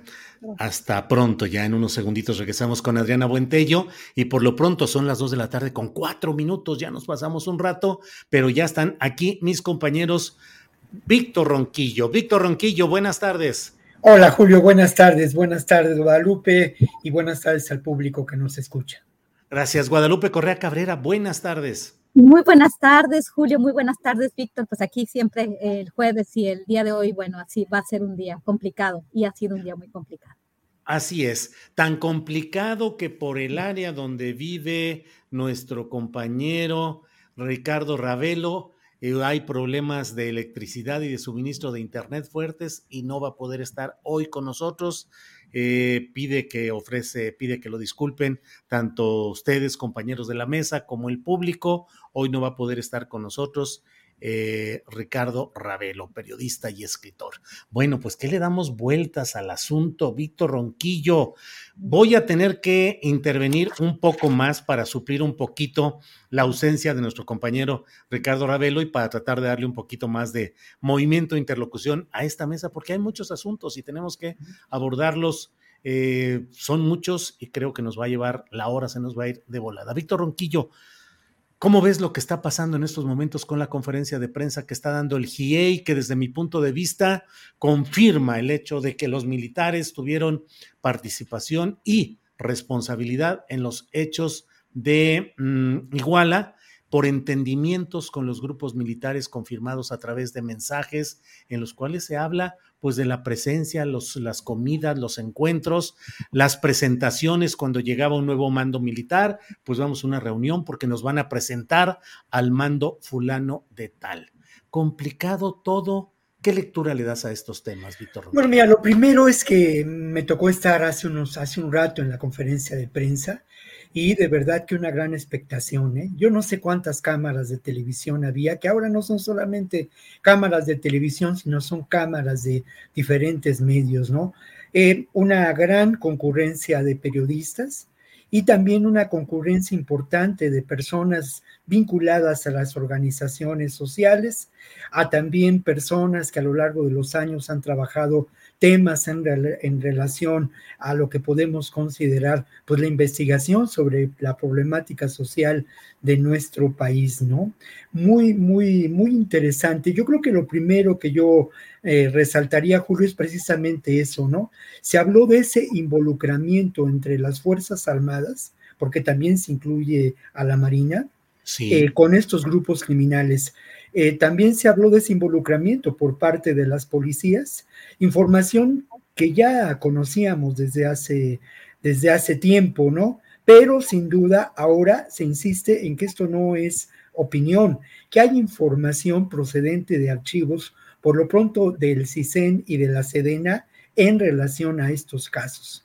A propósito de ello, vale la pena mencionar también que se insistió en varias ocasiones eh, eh, ante la constante negativa de la Sedena a lo largo de los años para abrir sus archivos, para ofrecer información a las distintas instancias que están investigando este asunto. Se insistió por lo menos en dos ocasiones que esto se logró gracias al mandato del comandante supremo del ejército mexicano, que es el presidente Andrés Manuel López Obrador, lo que confirma que hay voluntad política para que se llegue al esclarecimiento de estos hechos y que tampoco hay lo que también se ha mencionado en círculos de izquierda, de una izquierda no, no partidista, que hay una administración de este conflicto, ¿no? Creo que es evidente la voluntad política y creo que también es evidente algo que hay que relacionar con el entorno en que nos encontramos, ¿no? Víctor, eh, sí, esa voluntad, esa voluntad política expresada en esos momentos específicos en los que dicen fue decisión del comandante de las fuerzas eh, militares, del, del, ejército, de las Fuerzas Armadas Mexicanas, ¿esa voluntad política crees que se sostiene todavía hoy frente a hechos como la virtual abolición o retiro de la Ajá. unidad de litigio y e investigación del caso Ayotzinapa, la renuncia de Omar Gómez. Yo creo que lo que ha dicho López Obrador es que él mismo está enfrentando muchos intereses, que él mismo está enfrentando muchas presiones y hay que tomar en cuenta y hay que tratar de ver de dónde vienen esas presiones y de dónde vienen esos intereses. No hay duda de que esas presiones vienen de las facciones más conservadoras que pueden integrar las Fuerzas Armadas de este país y que también vienen de los grupos que se beneficiaron de este orden criminal establecido a lo largo de 40 años, Julio. No hay duda de que en estos momentos, eh, por distintas razones, hay eh, sin duda una confrontación muy clara entre una posibilidad de eh, verdadera transformación de instancias como la propia seguridad pública y las fuerzas retardatarias que aún se encuentran en esos órdenes en distintas instituciones ligadas a la seguridad pública. La actuación del fiscal Gers Manero, por decirlo poco, deja mucho que desear.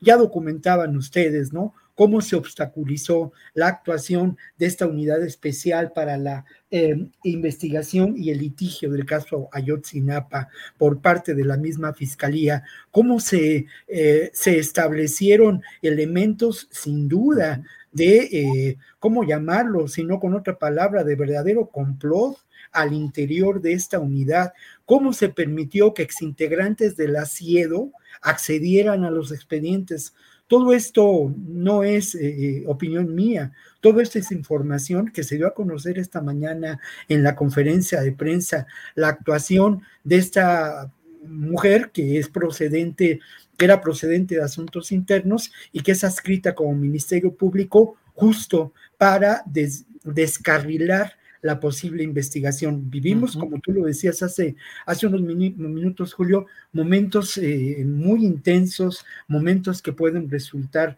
claves. Otro elemento sí. que no me parece destacable en términos de la conferencia de prensa es, bueno, toda esta relación que se hizo de la intercepción de llamadas uh -huh. eh, en relación al caso de el trasiego de cocaína y de heroína de Iguala a Chicago.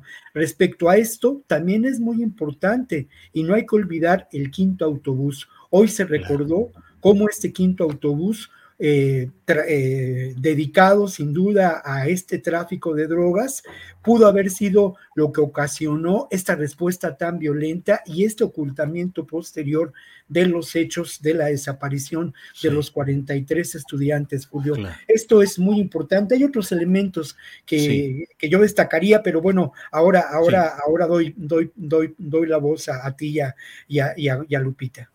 Gracias, Víctor. Guadalupe Correa, tu opinión sobre, hoy ha habido dos momentos, me parece que son para revisar y repasar lo que ha dicho el propio presidente de la República eh, en relación con todo este tema de eh, el retiro, la retractación, el desistimiento de la FGR respecto a órdenes de aprehensión contra 21 personas, incluyendo a 16 militares, y todo el esquema conceptual de poder que él está ejerciendo y frente al cual él reconoce que hay fuertes presiones. Y lo que hoy ha dicho el GIEI, que me parece que confirma de manera clarísima la responsabilidad, la corresponsabilidad de militares, es decir, del ejército y la marina, en todo este tema de lo sucedido en Iguala. ¿Cuál es, qué te ha parecido más relevante? ¿Cuál es tu opinión sobre todos estos ingredientes, Guadalupe? Sí, muchas gracias, Julio. Creo que sí estamos viviendo un momento muy complicado eh, y un momento en el cual no podemos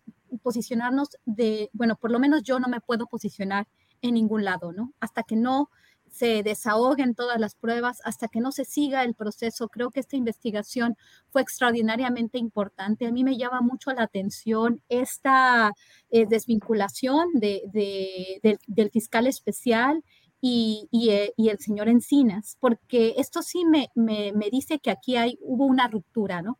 Y en este país estamos acostumbrados a estar con el caudillo o estar en contra de él. Y hablo de caudillo porque, porque esto es una figura que se ha utilizado a lo largo de, de, la historia. Y no estoy hablando, no estoy diciendo que López Obrador sea un caudillo en, en un sentido este, en un sentido más, más bien politizado, sino que estamos, estamos, estamos con o en contra del líder. En este momento eh, hay, hay muchas preguntas todavía.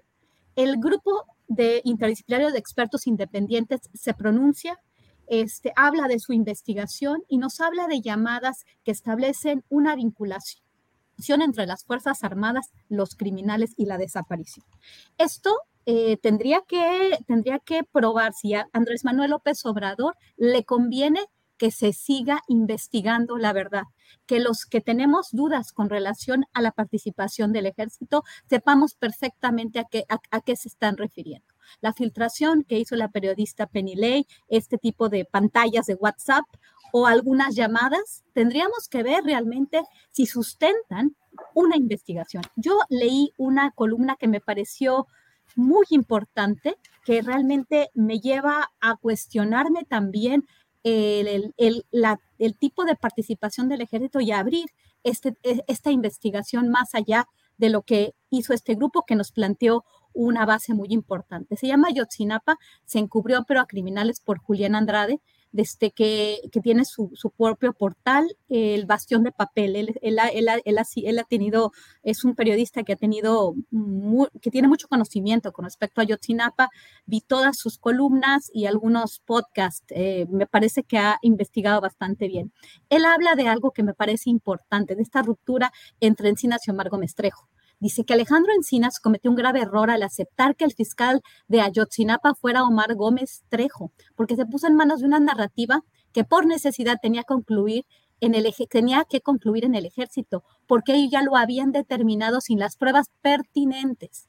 Los jefes reales del exfiscal, dice él, los integrantes del grupo interdisciplinario de expertos independientes, esto es muy controvertido, pero es muy importante, quienes se dedicaron a sabotear los trabajos ministeriales de 2014 sabemos que se invita ah, al, al, y después se, se, les, se les, se les, este, se les em, este, pues ya no, ya no se, se utilizan sus, sus este, su investigación.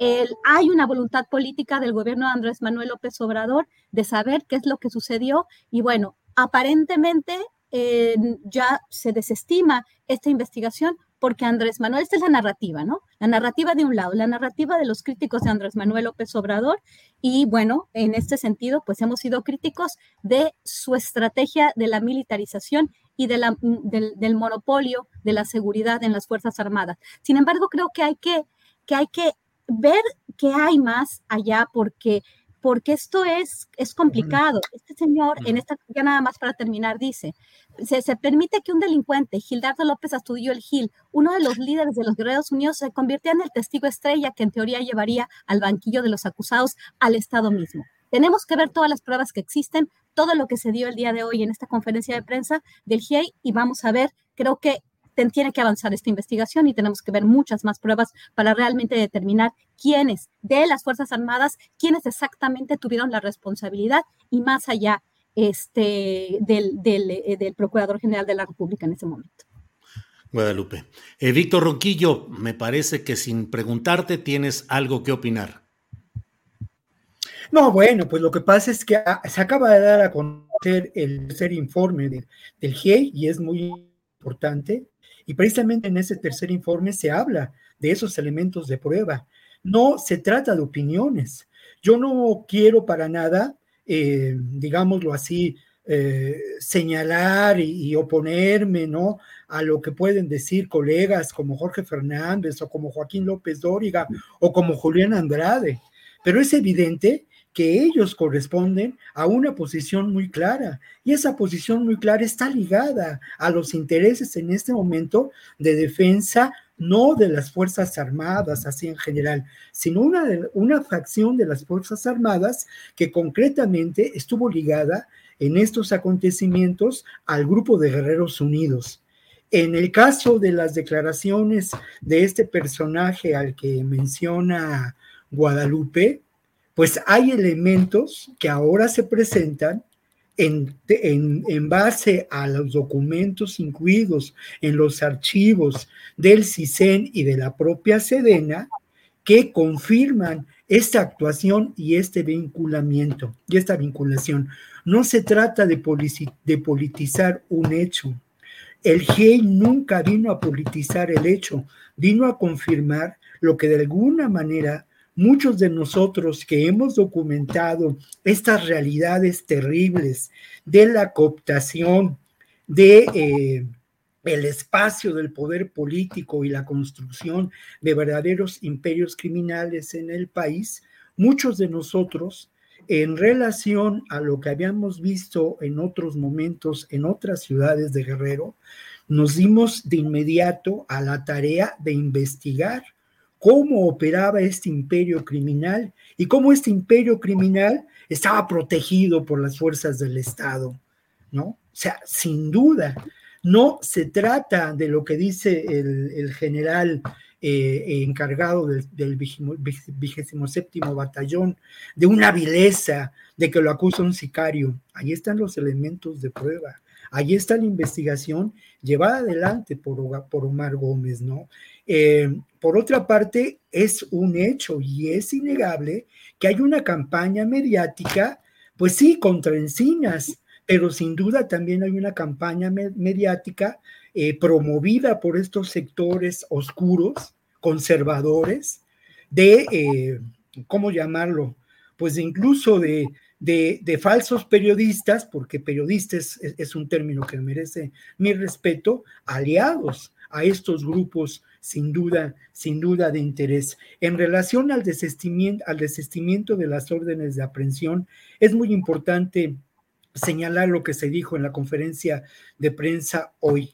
Ese desistimiento, sí, avalado por un juez, tuvo que ver con que los propios ministerios públicos no los ministerios públicos adscritos a la investigación, sino ministerios públicos de la Fiscalía General de la República, desistieron de esas órdenes de aprehensión y el juez encontró la salida diciendo que eh, pues se desistía porque la, autoridad correspondiente para llevar adelante órdenes de aprehensión según el derecho mexicano era el Ministerio Público.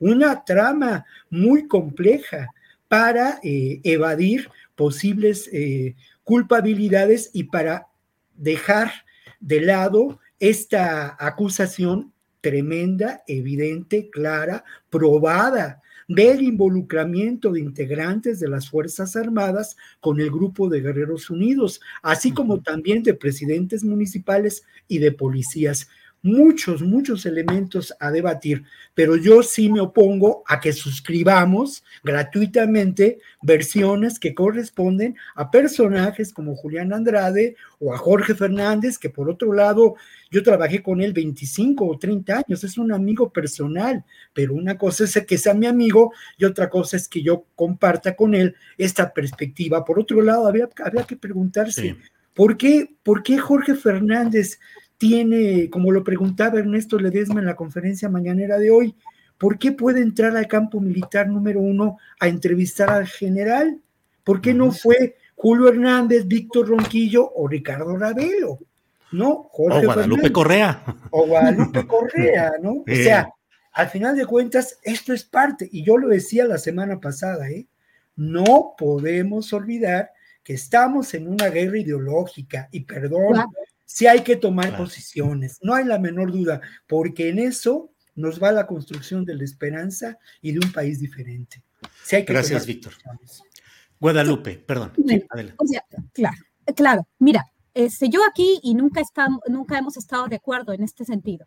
En el tema de, ¿estamos hablando de un crimen de Estado? Si es una desaparición forzada, sí. Pero entonces, esta, eh, esta, esta historia, esta investigación nos dice que fue el Estado. ¿Por qué? Porque ahora sí es transaccional, porque ahora sí se ha, se ha encubierto las Fuerzas Armadas en la administración pasada y se encubre en esta administración. Yo de todos modos, independientemente, este reporte, quiero ver las pruebas más allá de las eh, comunicaciones eh, telefónicas o de pantallas de WhatsApp. Creo que no se ha hecho la investigación suficiente para llamar a los testigos de la misma Sedena, de la misma Secretaría de Marina y cotejar todas las pruebas. Creo que eso es lo que nos falta y tenemos que avanzar aquí. Fue el Estado. ¿Es un crimen de Estado? Sí. Desaparición forzada, una de las, uno de los crímenes más tremendos que existen. Y yo no voy a, a desestimar el trabajo o la opinión de Julián Andrade, ni de Jorge Fernández, ni de ninguna persona simplemente porque tengan una ideología diferente a la mía. Yo he estado en contra de, como dije, del monopolio de la seguridad en las Fuerzas Armadas por todos los peligros que esto puede eh, representar para las mismas Fuerzas Armadas y para nuestro país, para nuestra seguridad nacional, para nuestras fronteras. O sea, realmente a veces e, este tema de avanzar, la idea de que fue el Estado, de desestimar el papel de los Estados en los países subdesarrollados para avanzar hacia la construcción de un gobierno supranacional a través del avance, y estoy hablando solamente de América, estoy hablando de este hemisferio, de la Comisión Interamericana de los Derechos Humanos, este, porque aquí también hay muchas agendas. Tú, este, se está hablando de la agenda supuestamente de derecho en las Fuerzas Armadas, de señores como Jorge Fernández Menéndez, de señores como Julián Andrade aparentemente, pero no se está hablando tampoco de las agendas de la Comisión Interamericana de los Derechos Humanos y de todo lo que existe detrás de la agenda de la politización y de la instrumentalización de los derechos humanos. Creo que es una cuestión importantísima, que el presidente avance en esta, en esta investigación y que todos veamos. Si lo que dijo, eh, si las pruebas que está planteando, además es muy importante saber también que lo que se está planteando este, por parte del grupo eh, interdisciplinario de expertos independientes dice que se monitoreó en tiempo real cómo, cómo, este, este, cómo desaparecían los 43 eso es algo muy grave, esto es algo muy grave. Entonces, este, ellos dicen que se reconoció que esto había sucedido eh, a través de las eh, y, que se expió a través de las plataformas de la plataforma Pegasus. Esto se tiene que probar, tenemos que ver todo esto. Obviamente las, las, las, intervenciones en las comunicaciones telefónicas, Guerreros Unidos y los militares, todavía a mí no me queda claro cómo todo esto sucedió. Se había dicho, se había dicho, y, y, esto, y esto parecía, parecía ser, este, parecía ser cierto, ¿no? Que los militares no participaron directamente en la desaparición, pero que tenían el conocimiento y pudieron ayudar a evitarla. Hoy sabemos por el reporte del grupo interdisciplinario de expertos, independientes que participaron directamente en la desaparición. Pues a mí que me presenten todas y cada una de las pruebas, vamos a seguir un proceso judicial y a mí lo que, lo que a mí me está, me, está causando muchísima duda es esta desvinculación entre la Fiscalía Especial, que obviamente teníamos un miembro del, del GIEI, y, este, y Alejandro Encinas creo que le conviene, como dije, ya nada más para cerrar, al presidente que sigamos abriendo este, toda esta evidencia. Y yo no voy a dar por hecho nada y no me quiero este, colocar de ningún lado ni del otro, porque cuando me coloco de un lado atendiendo a los datos, me pegan de del otro lado y viceversa. Entonces, esto es una cuestión de la, de la mayor eh, importancia. Y sí creo que el presidente de la República quería que esto fuera su forma más importante para, para, consolidar su, su, este, su gobierno y su transformación. Y no le está saliendo bien. Vamos a ver. Bien. Em, Víctor Ronquillo, me parece que dentro de lo que pude captar de la conferencia de prensa, porque bueno, estábamos preparando el programa y está uno con un ojo al gato y otro al garabato, pero me pareció que fue muy contundente el señalamiento de esos eh, entendimientos entre los grupos del crimen organizado y mandos del ejército y de la marina en aquella zona de Guerrero. Pero también me pareció muy relevante la parte en la cual eh, invita el propio Carlos Martín Beristain que es una voz muy sensata dentro del grupo sensato del GIEI, eh, que plantea pues que el presidente de la República debería recibir a los padres, a los familiares de los 43 y mantener una interlocución directa con ellos. Y le dice también a la comisión presidida por Encinas que debe replantear, no sé si el término es el correcto, pero la idea es debe replantear su relación con los propios 43, porque en el fondo me parece, y no sé lo que opines, Víctor, que lo que el GIEI está diciendo hoy es que de pronto, de una manera vertiginosa, fulgurante, cambiaron las cosas y lo que antes había ido caminando por ciertos rieles muy aceptados por el GIEI y por los padres y familiares de los 43, de repente cambió en un giro en el cual entró la mano de la Fiscalía General de la República con esta mujer abogada, entiendo que es la directora de Asuntos Internos, Adriana Campos López, eh, con un historial, bueno, acusada por el propio eh, Julio Scherer dentro de las denuncias que hizo contra el equipo de mm, Alejandro Gertz, incluyó a la propia Adriana Campos López dentro de su demanda que presentó el propio Scherer, que luego la abatió. Pero esto nos lleva complicidades, impunidades. ¿Cómo irá la gran pelea en las alturas en estos momentos, Víctor? Yo, yo creo que es muy importante que no desestimemos las investigaciones que, han que se han realizado por parte del GIEI. Hay tres informes. El tercero no lo he leído porque pues apenas se acaba de liberar, pero son tres informes, a mí me parece que muy robustos en términos de información, muy concretos, con presentación de evidencias, de pruebas, con eh, cero eh, e, especulaciones y opiniones. Eh, por otra parte, también yo quiero destacar el trabajo que se realizó de investigación en la unidad especial para eh, la investigación, y ojo, eh, esta palabra es muy importante, y para el litigio del caso Ayotzinapa. La razón de que la intervención de en estos momentos seguramente del propio fiscal Gers Manero en esta área de la Fiscalía General de la República responde a esos intereses y a esas presiones que he señalado, pero ahí hay evidencias, ahí hay un trabajo realizado y tampoco, tampoco quisiera yo que desestimáramos el trabajo eh, eh, realizado por la COVAC y el informe de Encinas. Me parece que es un informe puntual, me parece también que si se lee, encontrará, si se lee esta información, que bueno, pues ocuparía bastante tiempo de lectura para quienes no han seguido el caso de manera constante, si se lee esta información, pues habrá mm, conciencia de los elementos probatorios en relación a estos hechos. Em, ¿Qué ocurre en términos de lo que, de la pregunta, no? Yo creo que sin duda en estos momentos también hay un conflicto fuerte entre dos visiones de lo que puede ser la propia, la propia Fiscalía General de la República. Priva el interés del ocultamiento de la información, el interés de no avanzar en los casos, priva en esos momentos. ¿Por qué razón? No solamente es la presencia de Gers Manero, que sin duda es eh, eh, eh, el principal, ¿cómo llamarlo?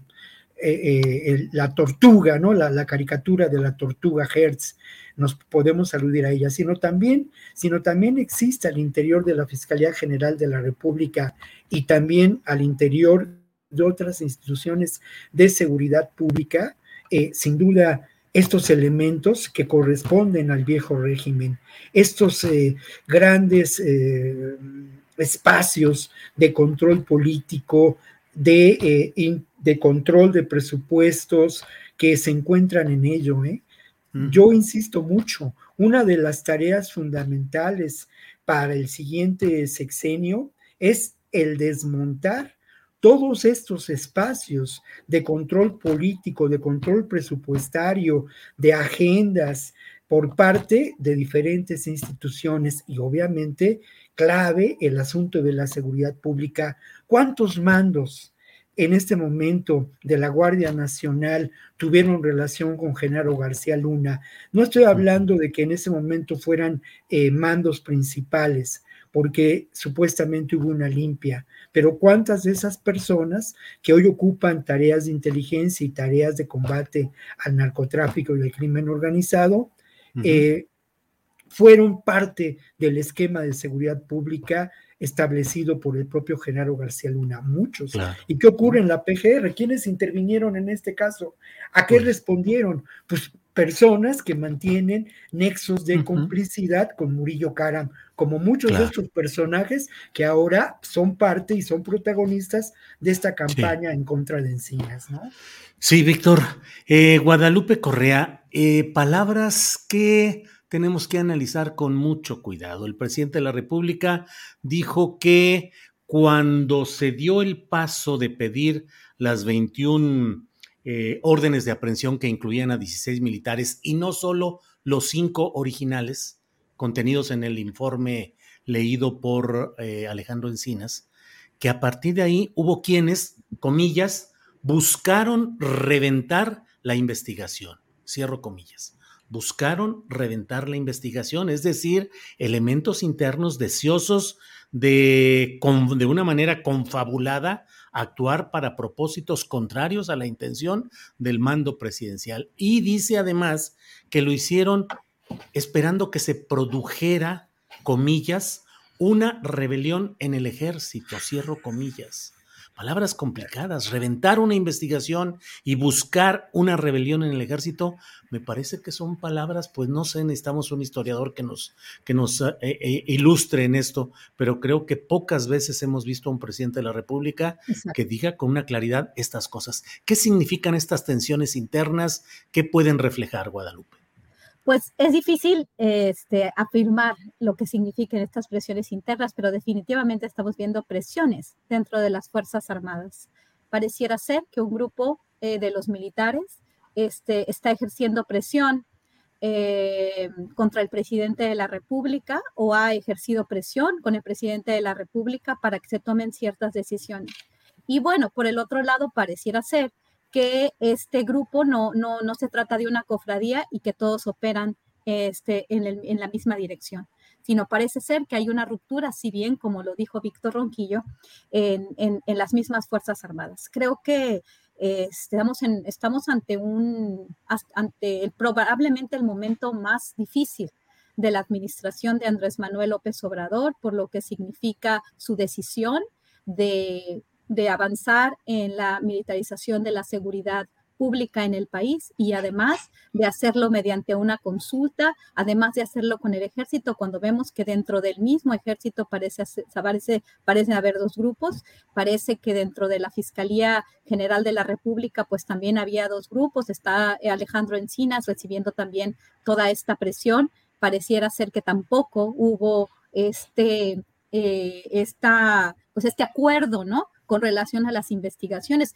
que el grupo de interdisciplinar expertos independientes no le mandó toda la información a Encinas, este, o que Encinas recibió una orden del presidente, es difícil a veces para nosotros, y esto es muy fácil para muchas personas decir, esto fue así o esto fue de la otra forma. Para, para aquellos que, que tenemos que dar una opinión, por eso necesitamos ver eh, más, más evidencias, ¿no? Nos pueden dar un reporte, pero por eso necesitamos ver realmente más información, porque es muy difícil, eh, precisamente ahora que, que, Encinas tiene esta presión, yo sigo, yo, yo sigo insistiendo, ¿qué pasó? ¿Dónde se rompió esta relación que, que iba, que iba este, funcionando de una forma pues armónica, ¿no? Este, ¿Dónde se rompió? Se rompió obviamente con Peña Nieto y ahora, ¿qué sucede? ¿Cuáles son las presiones este, sobre las que habla el presidente? ¿Tiene que ver simplemente con las Fuerzas Armadas? Vamos a hablar de las Fuerzas Armadas como un grupo que per se e, es una fuerza represora y una fuerza completamente corrupta, pues mejor, este, pues ya les decimos a, a los estadounidenses, porque aquí no tenemos ya entonces ninguna fuerza, o sea, ninguna este, fuerza, una institución que funcione bien, ¿no? O si queremos extrapolar lo que sucede a Yotzinapa para caracterizar a las Fuerzas Armadas, una institución dividida, una institución que se dedica o que participa con la delincuencia organizada ya a nivel más institucional. Estas son unas cuestiones muy fuertes. Por eso, por eso a veces uno tiene que hablar fuerte. ¿Por qué? Porque, porque no se puede hablar a la ligera en un tema este, tan importante para el futuro del país, para la estabilidad del país. ¿A qué se refiere el presidente? No lo sé, pero se ve que hay una división, que hay fuerzas dentro de las Fuerzas Armadas que lo apoyan y otras que no lo apoyan y recibe las presiones de ambas partes. Y esto es muy delicado. Sí, Guadalupe, gracias. Eh, Víctor Ronquillo, podemos seguir con este tema. Digo, ustedes son los que mandan y los que deciden. Está también el caso de Tamaulipas, con lo de, eh, pues ya, al fin, la validación de la gubernatura para Américo Villarreal. Eh, nuevas fotografías emitidas por el señor Héctor de Mauleón, en las que se muestra pues la compañía de mm, una persona acusada de guachicolero y de narcotraficante, eh, acompañando a Américo Villarreal y al senador morenista zacatecano eh, José Narro. Y además el propio presidente hoy reconoció lo que se ha dicho varias veces de que dos marinos que fueron comisionados para proteger al senador morenista José Narro están desaparecidos. En fin, cabeza de vaca, Américo Villarreal, de todo hay ahí. Lo que quieras decirnos, Víctor. Sí, yo solamente cerraría lo del asunto de Ayotzinapa con respondiendo a la pregunta que me hacías, Julio, que no la respondí.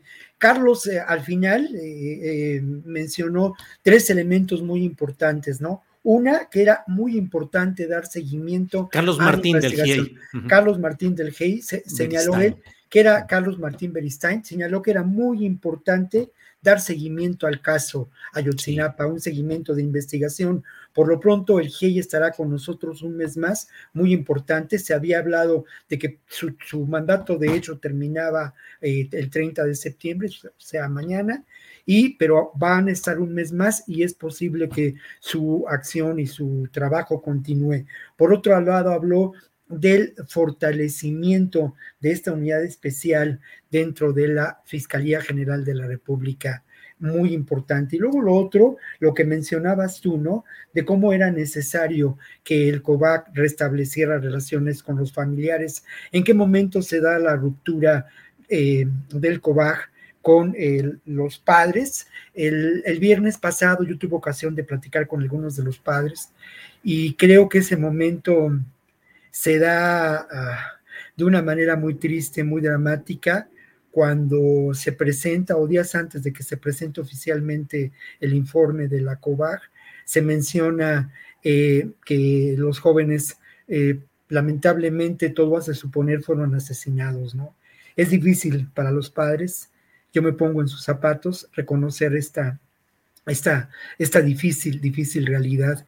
Siguen ellos en su, en su andar, en su caminar, después de ocho años, exigiendo, exigiendo pues eh, la consigna, ¿no? Que todos, que todos hemos coreado. Vivos se los llevaron y vivos los queremos. Y creo que ahí hay un momento de ruptura, no, no política, pero sí emotiva y, de alguna manera sustancial. Y luego, por otro lado, ya en términos eh, estrictamente de cómo se ha llevado adelante la investigación, creo que la atención creciente en, dentro de la propia Fiscalía General de la República, después de que se da a conocer el informe de la COBAF, hace, de la COBAG, hace, hace que esto crezca, ¿no? Que esta, que esta ruptura, ruptura crezca. En fin, pero bueno, yendo al caso, al caso de Tamaulipas, me parece muy importante la resolución del Tribunal Superior de Justicia, ¿no? Del Poder Judicial, eh, es Tribunal Electoral del Poder eh, judicial. Muy importante la resolución porque eh, reconoce algo que es eh, fundamental. La votación se llevó a cabo en un contexto de violencia y narcotráfico, se dice en la resolución. Grave, grave este reconocimiento y esta realidad. Pero por otro lado, la buena noticia es que se desestiman las pruebas presentadas por el PAN en términos de la posible vinculación de Américo Villarreal y su grupo político con el narcotráfico. Esto creo que echa por tierra toda esta argumentación, no solamente en el caso de Tamaulipas, sino esta argumentación urdida por eh, distintos eh, eh, elementos de la oposición al actual gobierno, protagonizada incluso por los tres amigos, Alito Moreno, Marquititos Cortés y este hombre, este hombre que es el único, el único militante del PRD que se ve por ahí, ¿no? Estos tres amigos eh, en, la Corte Interamericana, ¿no? En la Comisión Interamericana de Derechos Humanos, hablando de la vinculación del narcotráfico con el Partido Morena. Creo que este, este, este documento es interesante porque echa por tierra estas argumentaciones. Lo otro que yo también destacaría es la, la participación de más de, eh, eh, digamos, la diferencia, la participación masiva en la votación y la diferencia de más de, de, de, de 638 mil votos a favor de la coalición representada por Morena y los partidos aliados, ¿no? Esto creo que es importante hacerlo ver, porque al final de cuentas es la voluntad de los ciudadanos la que se impone al clima de terror impuesto por el imperio criminal de Francisco Javier García Cabeza de Vaca, ¿no? Eh, otro elemento importante, Julio, que, que, tú mencionabas cuando, cuando nos hablabas de cuáles podrían ser, y Adriana Buentello, de cuáles podrían ser los temas para esta mesa, el asunto del reparto de las notarías, ¿no? Yo quiero decir que las notarías, además de ser un gran negocio, son eh, pagos de alguna manera que, que se celebran entre las mafias políticas o que se dan entre ellas y siguen estableciendo estos vínculos mafiosos, ¿no? En este caso, se otorgaron, otorgaron notarías, ni más ni menos que a la esposa del presidente de la Junta de, la, Junta de Coordinación Política de la Cámara de Diputados local en Tamaulipas, eh, sin duda manteniendo este, esta fuerza política y a, una, a un personaje como Zulema Flores, ligada, es dirigente estatal, eh, estatal del PRI, ¿no? Creo que esto, lo último, y no lo voy a mencionar, pero yo le pediría al público que piense un poco qué representa Francisco Javier Cabeza de Vaca en el escenario político de México, cuando es un personaje que logra un espacio político cuando él eh, eh, instrumenta la alianza de grupos políticos en favor de Fox. Es uno de los protagonistas en el norte del país de este grupo de los amigos de Fox. Ya para entonces es un empresario importante en esta, en esta región de nuestro país. Bien. Eh, Guadalupe Correa, sobre Tamaulipas, que tú conoces muy bien, eres experta, no digo más. Te cedo la palabra para que nos des tu opinión. Sí, hay varias cosas que se tienen que discutir. Eh, en, el año 2016 eh, tuve la oportunidad de hacer una investigación cuando Francisco Javier García Cabeza de Vaca pues era eh, felicitado y, bueno, había mucha, una expectativa muy positiva con respecto a su, llegada a la gubernatura del estado durante la campaña grupos de, de, todo tipo, ¿no? Mm, también los medios estadounidenses apoyaron su campaña. En esta investigación me pude dar cuenta precisamente de toda su trayectoria y de los alegados vínculos que tenía con la delincuencia organizada y con una política, este, con, con un cierto proyecto, ¿no? También de su, de su relación que tenía con las compañías, este, eh, compañías estadounidenses de energía a las que les dio protección. En este momento se acaba aparentemente una era, bueno, se acaba una era muy oscura en el estado de Tamaulipas. Ya hemos hablado eh, de, forma importante sobre esto. Vamos a ver qué sucede. Este, está toda esta también esta expectativa con relación a qué va a hacer este señor. Se va a ir a Dallas, este, se va, como dicen muchos, a, escapar, eh, a fugar. Eh, o qué va, qué va a suceder, porque lo que se está encontrando, se están encontrando más y más datos que lo relacionan a moches, a enriquecimiento ilícito. Y bueno, ahí, ahí está la investigación que se ha hecho en la fiscalía, donde vinculan este, sus finanzas a, a, crimen organizado, ¿no? Tanto a su relación con cartel de Sinaloa como carteles colombianos. Hay demasiada, demasiada información con respecto a este señor, pero bueno, vamos a ver esto que está sucediendo ahorita y las acusaciones que ha encabezado este periodista Héctor de Mauleón, que ahorita este, hace como tres horas presentó algunas fotografías para, para continuar con esta historia vinculando a Américo Villarreal y a José Narro este, con, con narcotraficantes, ¿no? Eh, toma una fotografía donde aparentemente también está uno de los marinos desaparecidos y está este, un narcotraficante ahí. Pareciera ser que él se toma estas fotos como ciertas, ¿no? Sigue abonando a esta historia. algo que sí hay que tener muy en cuenta y hay que tener mucho cuidado, ¿no? Como, se, como, se, como tuvimos cuidado en el año 2016 de cantar victoria y decir, tuvimos administraciones priistas, tuvimos a Jarrington, a, Eugenio Hernández, tuvimos al señor Lerma, a Cavazos Lerma, y tuvimos una vinculación muy, muy directa entre los priistas y la delincuencia organizada, el narcotráfico en algún momento, después el crimen organizado en general.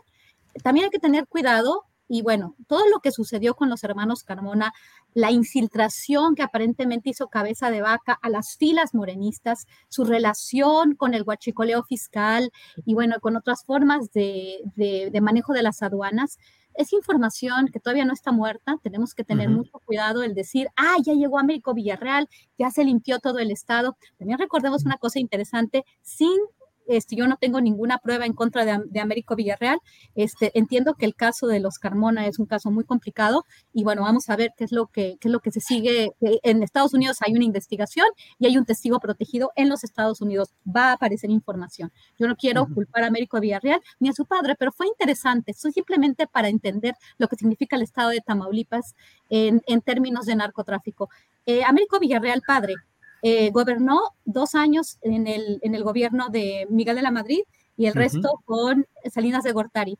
En, el sexenio de Salinas de Gortari, aparentemente, y esto lo dijo Miguel de la Madrid mismo, este, se, se presentó en algunos libros de gente que murió también, El capo del Golfo, vía de captura de Juan García Ábrego. El día de ayer se culpa a este, a Américo Villarreal padre por sus, por sus vínculos supuestos con Juan García Ábrego. Lo que sí es cierto es que en Tamaulipas, si, vemos la historia, los políticos al más alto nivel estado vinculados al crimen organizado, a Américo Villarreal Padre se le reconocía, pero es cierto que durante el tiempo de, Carlos Salinas de Gortari, Raúl Salinas de Gortari, hay, hay muchos testimonios y bueno, todo apunta a que se le protege al cartel del Golfo desde el gobierno federal y de la familia Salinas de Gortari. Esto no se ha... Eh, con Juan García Ábrego como el principal personaje. Absolutamente. Entonces hay que tener mucho cuidado, hay que tener mucho cuidado. Empieza una nueva era, pero también hay que tener mucho cuidado con relación a la gente más cercana del partido Morena a Américo Villarreal, porque ya están en una investigación, sus nombres han estado ahí.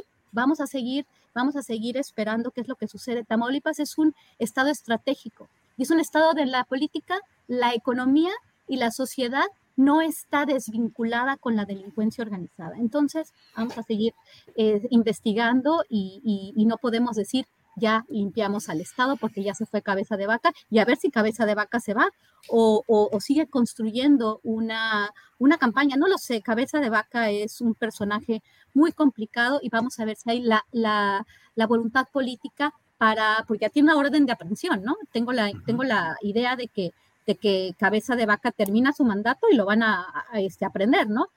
si es que no se va a Estados Unidos o si es que en Estados Unidos no hay una investigación en contra de él. Va a ser un momento interesante. Bien, eh, Víctor Ronquillo, eh, ya se nos va el tiempo, son las 2 de la tarde con 51 minutos y nos quedan varios temas. Eh, debo decirles además que hoy, así es el chat, eh, en otras ocasiones, a veces hay críticas a Ricardo Ravelo y algunos se atreven a decir que se vaya del, de la mesa porque no lo queremos y ahora es el personaje más solicitado. ¿Por qué no está Ricardo Ravelo? Falta la voz de Ricardo Ravelo. Este, ¿Y por qué no lo tienen aquí? Pues porque tuvo algunos problemas de suministro de energía eléctrica y de suministro de Internet en, en, en su lugar donde vive y bueno, pues él nos avisó a última hora, porque así se dieron las cosas, de que no podría estar con nosotros. Pero bueno, em, por favor, eh, Víctor Ronquillo, nos quedan dos temas, si los puedes tratar en unos cuatro minutitos. El de la el ejercicio participativo respecto a extender la presencia de la Sedena en la Guardia Nacional, que miren lo que son las cosas. De pronto el tema de la Guardia Nacional, uy, parece bastante lejano. Y por otro lado, el tema de que un juez concedió la suspensión definitiva de sujeción a proceso a Jesús Murillo Caram. Tienes campo y tabla, como decían en los puestos de lotería de las ferias de antes, Víctor. Adelante. Pues bueno, los dos temas están ligados, ¿no? Sí. están los resultados de, de todo este complot realizado al interior de la Fiscalía General de la, de la República. Obviamente, lo primero hay que decir que, esta, que esto no permite la liberación de Murillo Karam, es un recurso, un recurso jurídico que además forma parte, sin duda, de todo lo que se instru- está instrumentando en favor de la defensa de Murillo Karam y de estos personajes como el general que se encuentra detenido en el campo militar número uno, responsable del eh, batallón 27 de Iguala y forma parte, ¿no? De toda esta, de todo este, este tramado. Eso creo que es importante mencionarlo y también yo quisiera que quienes nos escuchan vean todos estos elementos en conjunto. Y a propósito de ver estos elementos en conjunto, acerquémonos al tema de la Guardia Nacional. El tema de la Guardia Nacional se ha dicho que lleva a la militarización del país y en este mismo espacio y en otros, y en otros espacios, yo he dicho en varias ocasiones que la, militarización es de la seguridad pública y que precisamente cuando hablamos de militarización se debe tomar en cuenta lo que ocurrió en el Cono Sur. Y esto está en relación con que precisamente la militarización se da cuando las Fuerzas Armadas toman decisiones políticas claves en la gestión de un Estado, ¿no? O sea, como puede ocurrir en nuestro país. Y aquí vuelvo a unir estos dos elementos de la realidad política que mm, hoy, hoy, hoy vivimos. Sin duda, el tema del SINAPA nos hace ver que estamos lejos de la militarización. Se ha tomado una decisión política que lleva adelante una investigación en un caso donde resultan involucrados elementos pertenecientes a las Fuerzas Armadas de nuestro país, que es fundamental en la constitución del Estado, del Estado mexicano.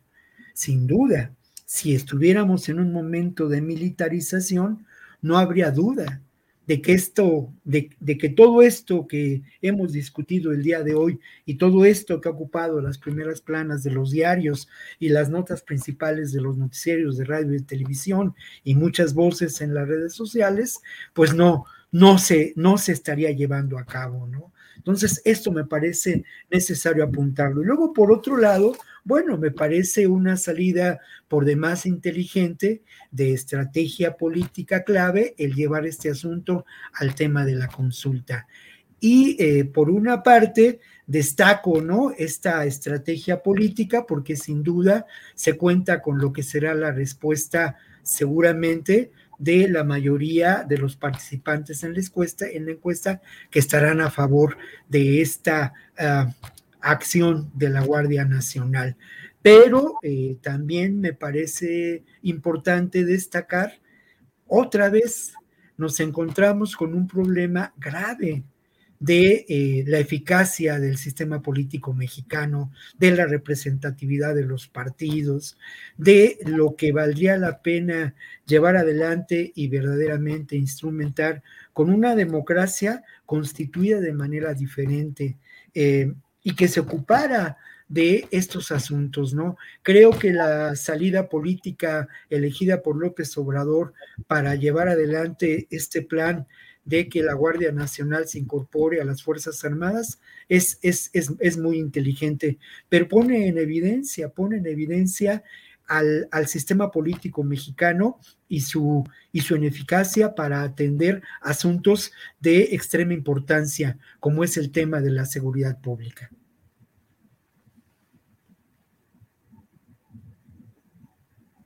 Este, tu micrófono, Julio.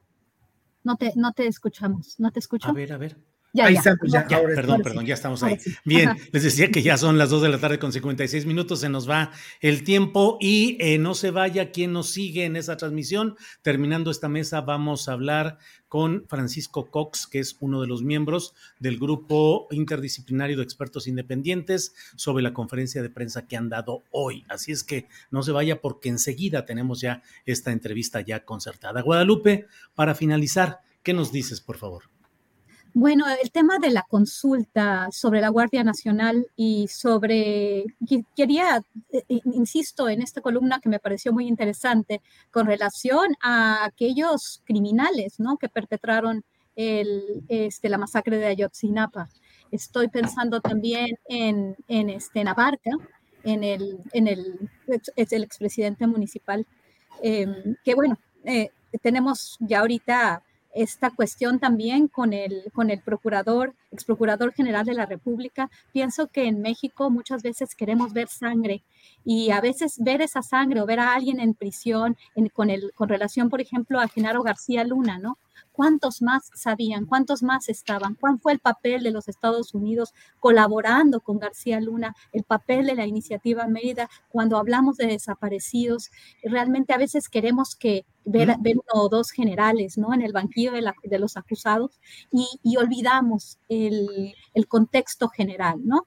Eh, pues todo, todo proceso judicial toma un tiempo y se tienen que presentar pruebas, ¿no? Creo que el tema de, del ex procurador general de la República es muy complejo.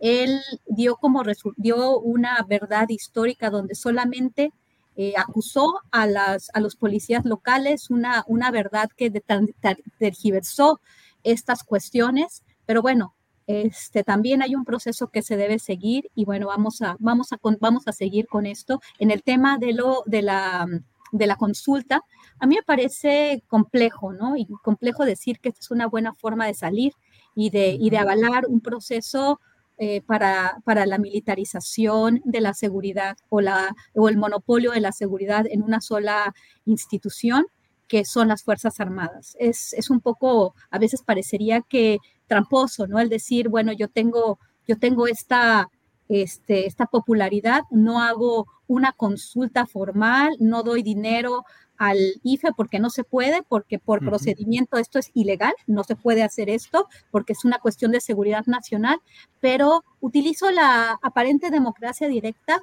para avalar una, este, una decisión complicada, muy complicada, que tiene muchos asegúnes y esta discusión es importante. Yo lo único que, yo no estoy eh, defendiendo al ejército ni este, culpando al grupo interdisciplinario de expertos independientes. Estoy, estoy diciendo que, bueno, todo proceso judicial tiene que seguir una causa, hay una investigación, hay pruebas que los que se tienen que cotejar y se tiene que dar también este, voz a aquellos que son, este, que son acusados, porque ellos también van a llamar a sus testigos y tiene que haber también todo un, este, una participación en el juicio de las personas este, que estuvieron ahí por parte de las Fuerzas Armadas, ¿no? Esto es importante, pero bueno, independientemente de eso, esta consulta, eh, ¿hacia qué va? Hacia avalar ya una decisión presidencial de un presidente que es extremadamente popular que ya en algunas encuestas se este, sale en, un, nivel de popularidad arriba del presidente Modi, de Rajendra, de Rajendra Modi, el presidente de la India. Es impresionante realmente y bueno, también la popularidad y la legitimidad da mucha responsabilidad y vamos a ver hacia dónde lleva esto. El tema de los militares es un tema que no se acaba y vamos a seguir platicando de esto. Muchas gracias. Al contrario, gracias a ustedes. Víctor Guadalupe, gracias por esta oportunidad de estar en contacto. Víctor Ronquillo, gracias y buenas tardes. Gracias, Julio. Buenas tardes y buenas tardes a Lupita y al público que nos escucha. Gracias, Guadalupe. Gracias y buenas tardes. Muy buenas tardes, Julio, Víctor. Un placer siempre estar con ustedes el jueves y nos vemos el próximo jueves, como siempre. Muy bien, gracias. Gracias a ambos y seguimos adelante. No se vaya porque tenemos ya enseguida la entrevista con el jurista, con el abogado Francisco Cox, que es eh, miembro de del eh, grupo interdisciplinario de expertos independientes. Así es que vamos de inmediato. Buenas tardes. Buenas tardes, Julio. ¿Cómo está usted? Bien, Francisco, gusto de saludarle. Eh, y bueno, pues escuchamos en el tiempo que pudimos antes de iniciar este programa, escuchamos la conferencia de prensa y bueno, Francisco, la relevancia hoy de esta conferencia de prensa es la de confirmar la presencia, la participación, los entendimientos de grupos del crimen organizado con el ejército en el contexto de lo sucedido en Iguala, le pregunto. Y segundo, lo de la irregularidad de acciones de la Fiscalía General de la República, sobre todo en el tratamiento a la Fiscalía Especial y las órdenes de aprehensión de las que luego se retractó la propia FGR. ¿Por ahí va, Francisco? A ver, un poco la, la, la, la razón por la cual el GIEI decide hacer esta conferencia de prensa es porque eh, estimábamos, viendo la, información que estaba circulando, que estaba un poco confusa y por lo tanto quisimos contribuir a esclarecer ciertos hechos, eh, dar cuenta de que eh, había, hay elementos, hay evidencias, no solo las declaraciones de testigos protegidos, como se ha dicho, sino que hay evidencia de las interpretaciones de Chicago, donde se da cuenta muy claramente de la participación y la convivencia del eh, grupo Guerreros Unidos con elementos del ejército. Y por eso creíamos que es importante que se eh, develara esa información al público para que no quedara esta sensación de que está todo sustentado sobre una sola declaración. Y respecto de eh, las intervenciones por parte de del fiscal general de la República, eh, también es importante dar cuenta de esto, toda vez que el fiscal, el fiscal Omar Gómez Trejo renunció justamente por esta interferencia. Eh, y creemos que es importante mostrar el, respaldo del GIEI a esa situación en términos de su renuncia y también eh, mostrar que se debe fortalecer la unidad especial y no introducir personas que no son. como dimos cuenta en la conferencia, el retirar órdenes de aprehensión por personas que no conocen ni siquiera la consignación, mucho menos el sustento sobre el cual se solicitaron esas órdenes de aprehensión, eh, nos pareció que era importante informarlo. También eh, actos que, como hemos dado cuenta en, en la conferencia de prensa, nos hacen preocuparnos por la independencia y la autonomía de la unidad especializada que investiga el caso. Francisco, ustedes durante la etapa en la cual Enrique Peña Nieto estuvo en Los Pinos ocupando la presidencia de la República, eh, pues sufrieron una campaña de desacreditación, de difamaciones, de desatención institucional, sobre todo en el ámbito del ejército, de las Fuerzas Armadas. Pregunto, hoy, eh, institucional y políticamente, ¿el ambiente ha sido más ríspido, más difícil para ustedes con todo esto que ha ido sucediendo en pocos días? o el clima y el ambiente que vivieron con Peña Nieto? A ver, no, no, la verdad que, lo que ha ocurrido en los hechos es totalmente distinto. De hecho, se nos dio acceso a la documentación, cosa que no se, se nos había dado en su oportunidad. Se nos permitió eh, incluso estar presente en algunas declaraciones de, por ejemplo, miembros de la Marina, ex miembros. Eh, y por lo tanto, desde ese punto de vista, la investigación ha sido más fácil. También hemos contado con el apoyo del subsecretario de Encinas para acceder a cierta documentación y por lo tanto yo creo que, ambas eh, vivencias son totalmente distintas. Eh, Francisco, pues bueno, pues eh, agradezco esta posibilidad de platicar, de agregar algo a lo que hoy se tuvo en la conferencia de prensa. Solo cierro preguntando, ¿se quedan un mes más? ¿Hay ya pláticas para poder prolongar durante más tiempo de manera institucional su presencia como GIAI en México o todo está en veremos? A ver, nosotros en el fondo hemos solicitado un mes solamente porque tenemos que verificar la fiabilidad o no de esos mensajes que se incluyeron en el informe de la COBAG. Toda vez que, no obstante, que desde abril de este año eh, estaban en posesión de la COBAG, no fueron compartidos con nosotros, por lo tanto, no eh, tuvimos que pedir un mes más para analizarlos de manera eh, sin perjuicio que hay cosas que, se contradicen, por ejemplo, con los chats de Chicago, pero son más coherentes con la información de CEDA. Entonces, estamos en ese proceso de análisis. Y por otra parte, para que eh, no se inicie, no, o sea, podamos ver una salida tranquila del fiscal Omar Gómez Trejo y que no haya represalias ni tipo de averiguaciones previas, ni inicios de eh, expediente administrativo en contra de los funcionarios y funcionarias de la UIFA que han desempeñado el trabajo de investigación hasta la fecha. Bien, eh, pero ¿se van ustedes en un mes o no se sabe y podría prolongarse su estancia? Nuestro mandato, nuestro mandato se termina de hecho mañana eh, y la prórroga que hemos solicitado es solo un mes. El gobierno había pedido tres meses y nosotros dijimos un solo mes. Eh, y te, llegando ese mes, definitivamente termina el GIEI en México. Eh, eso es lo que, lo que hemos comunicado a la Comisión Interamericana. Bien. La prórroga es por un mes. Bien. Gracias, Francisco, muy amable y seguimos en comunicación. Muchas gracias. Que tenga buena tarde. Igual, hasta luego.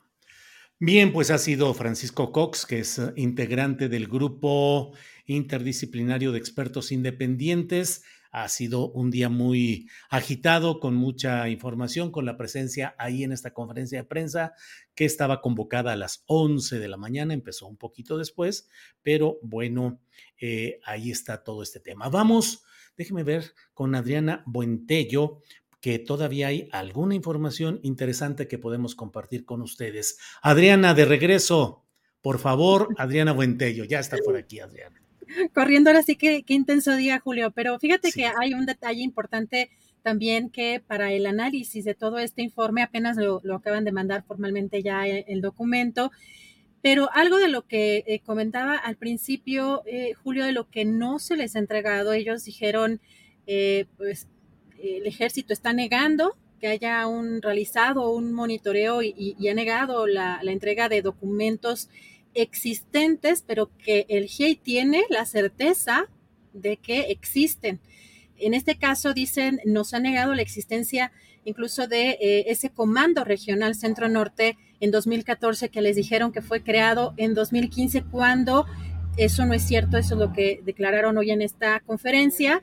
La respuesta de la Sedena ha sido la negación y queremos contar que tenemos información clara de que esa información sigue en las instalaciones de la Sedena. Todo lo expuesto eh, anteriormente permite afirmar que hay tres tipos de monitoreo e, e, interceptaciones de las que existe evidencia y que debe proporcionarse a la investigación. En el primer caso, Julio, la existencia, las existentes, la comunicación existente en el proceso judicial contra líderes de Guerreros Unidos en Chicago, eh, dos de otras de las que existe constancia por textos transcritos de dichas interceptaciones en documentos de la Sedena. Eh, dichos textos son eh, parciales y no se ha tenido acceso al conjunto de esta evidencia, lo cual es clave para analizar los hechos, los responsables y el posible paradero de los desaparecidos. Se necesita proporcionar estos mensajes eh, de los centros regionales de inteligencia militar, incluirlos en la investigación, y tres, los presentados por el informe de la COBAG, capturas de pantalla de chats presentadas entre miembros de Guerreros Unidos, familiares, miembros del ejército y fuerzas de seguridad cuya fuente y análisis necesita a un cotejo de expertos y peritaje tecnológico en telefonía y los eh, expertos hoy en esta conferencia decían que ya tenían al perito para hacer estas, eh, para hacer este análisis sobre estos mensajes. Así que, Julio, pues aquí eh, lo que hacen o, lo que hicieron énfasis es que se va a insistir en que se dé esa información que la Sedena no quiere o que niega tener. Y pues también viene la pregunta de en qué nivel está esta colusión que ya vimos que hay elementos, eh, pues la comunicación entre elementos del ejército y miembros de Guerreros Unidos, en qué nivel está la colusión de elementos del ejército o del ejército con el crimen organizado pues que no quieren presentar estas, estas informaciones, Julio. Claro, así es. Eh, pues eh, muchos temas. Mira, Olivia Gallardo nos dice aquí en el chat eh, respecto al reporte de un derrumbe de una mina en Durango. Y efectivamente, Protección Civil de Durango reporta el derrumbe en mina gambusina en el municipio de Indé, en Durango, municipio de Indé, en Durango. Dice Protección Civil que el coordinador, así como personal de esta dependencia, ya vuela al lugar en conjunto con corporaciones de atención a emergencias. Eh, otros reportes disponibles en Twitter hablan de que es una mina de oro y que hay cuando menos un muerto. Ya se irán confirmando, estos son los datos preliminares, ya iremos viendo qué es lo que eh, la información ya confirmada y más precisa sobre este tema. Pues Adriana, ¿qué te digo? ¿Qué día? ¿Cuántas cosas? Hoy hay que revisar la parte final, los 40 minutos que dices de la conferencia del presidente López Obrador. Hay que revisar toda la conferencia de lo que han dicho los miembros del GIEI con todo y sobre todo las preguntas y respuestas. Hay mucho material y muchas cosas que hay que ver con lupa y con mucha atención, Adriana. Así es, ya estamos aquí con el informe analizando este tercer informe que presenta hoy el GIEI y la conferencia que tiene, pues evidentemente también las preguntas que hacen a nivel político, la actuación del fiscal Gertz Manero, que es eh, parte de lo que señalan eh, también como pues un obstáculo en, los avances de esta investigación, más allá también de lo, del tema de, los militares y del ejército que no quiere eh, o no reconoce tener esa, esa información. Bien, pues... Ah, ¿Cómo te fue finalmente en todo esto, Adriana? La corre y corre y todo bastante complicado. De veras que hay días que son, y luego nos, luego Ricardo Ravelo, que hoy estaba solicitando el público, decía que esté Ricardo Ravelo y hoy no pudo estar por los problemas. Eh, ¿Qué fue? De, internet o de electricidad, Adriana? Que iban a hacer creo que una reparación y que iba a estar varias horas sin, sin señal o sin internet este, pues sí complica toda la, operación de trabajo de todos con, ese tipo de, arreglos, pero sí era más allá de sus manos, lamentablemente. Sí, sí, así es. Bueno, pues estamos listos para mañana. Mañana tendremos nuestra mesa del más allá con eh, Horacio Franco, Ana Francis Mori, Fernando Rivera Calderón y vamos a tener también eh, las recomendaciones de fin de semana, entrevistas. Mañana, ¿a quién tenemos para analizar en la primera hora la política y todo lo que se va dando, Adriana? Así es, porque el público lo pidió. No, la verdad es que ya también lo habíamos buscado, el doctor Lorenzo Meyer, mañana lo tendremos, pero ha estado muy ocupado y ya como regresó a clases presenciales, ya no es tan fácil de localizar al doctor Meyer, entonces anda muy ajetreado y, le robamos mañana unos minutitos antes de que se vaya a comer el doctor Meyer para platicar de todo lo que está pasando. Bueno, Adriana, y cerramos con esta esta, esta aportación que mucho nos anima y nos fortalece. MSL Reflexiones nos envía una gran aportación económica, aparte de la aportación de su presencia, su seguimiento, su escucha. Así es que MSL Reflexiones, muchas gracias por este apoyo económico que ayuda a seguir adelante en este esfuerzo. Hay otros eh, apoyos económicos eh, que ya no alcanzo porque luego hay muchos eh, comentarios y todo, no alcanzo a rescatar, pero a todos muchas gracias por su apoyo económico, en particular a MSL Reflexiones. Adriana, pues eh, vamos ya a salir de esta, del programa de hoy y nos vemos mañana. Gracias a la audiencia, gracias a quienes nos han acompañado, gracias a Tripulación Astillero y hasta la siguiente. Hasta mañana, buen provecho, gracias.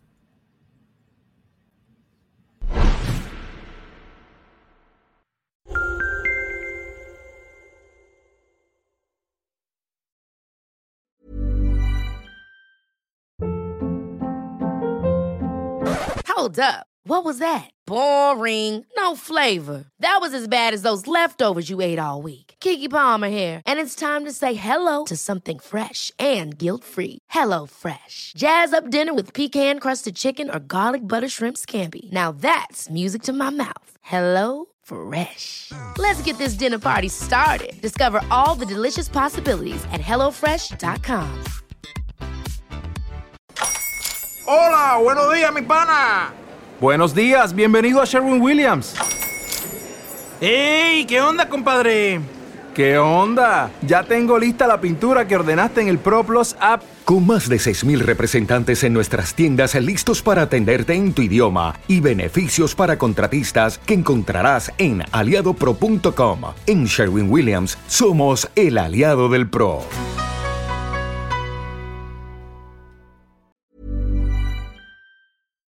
Para que te enteres del próximo noticiero, suscríbete y dale follow en Apple, Spotify, Amazon Music, Google o donde sea que escuches podcast. Te invitamos a visitar nuestra página julioastillero.com.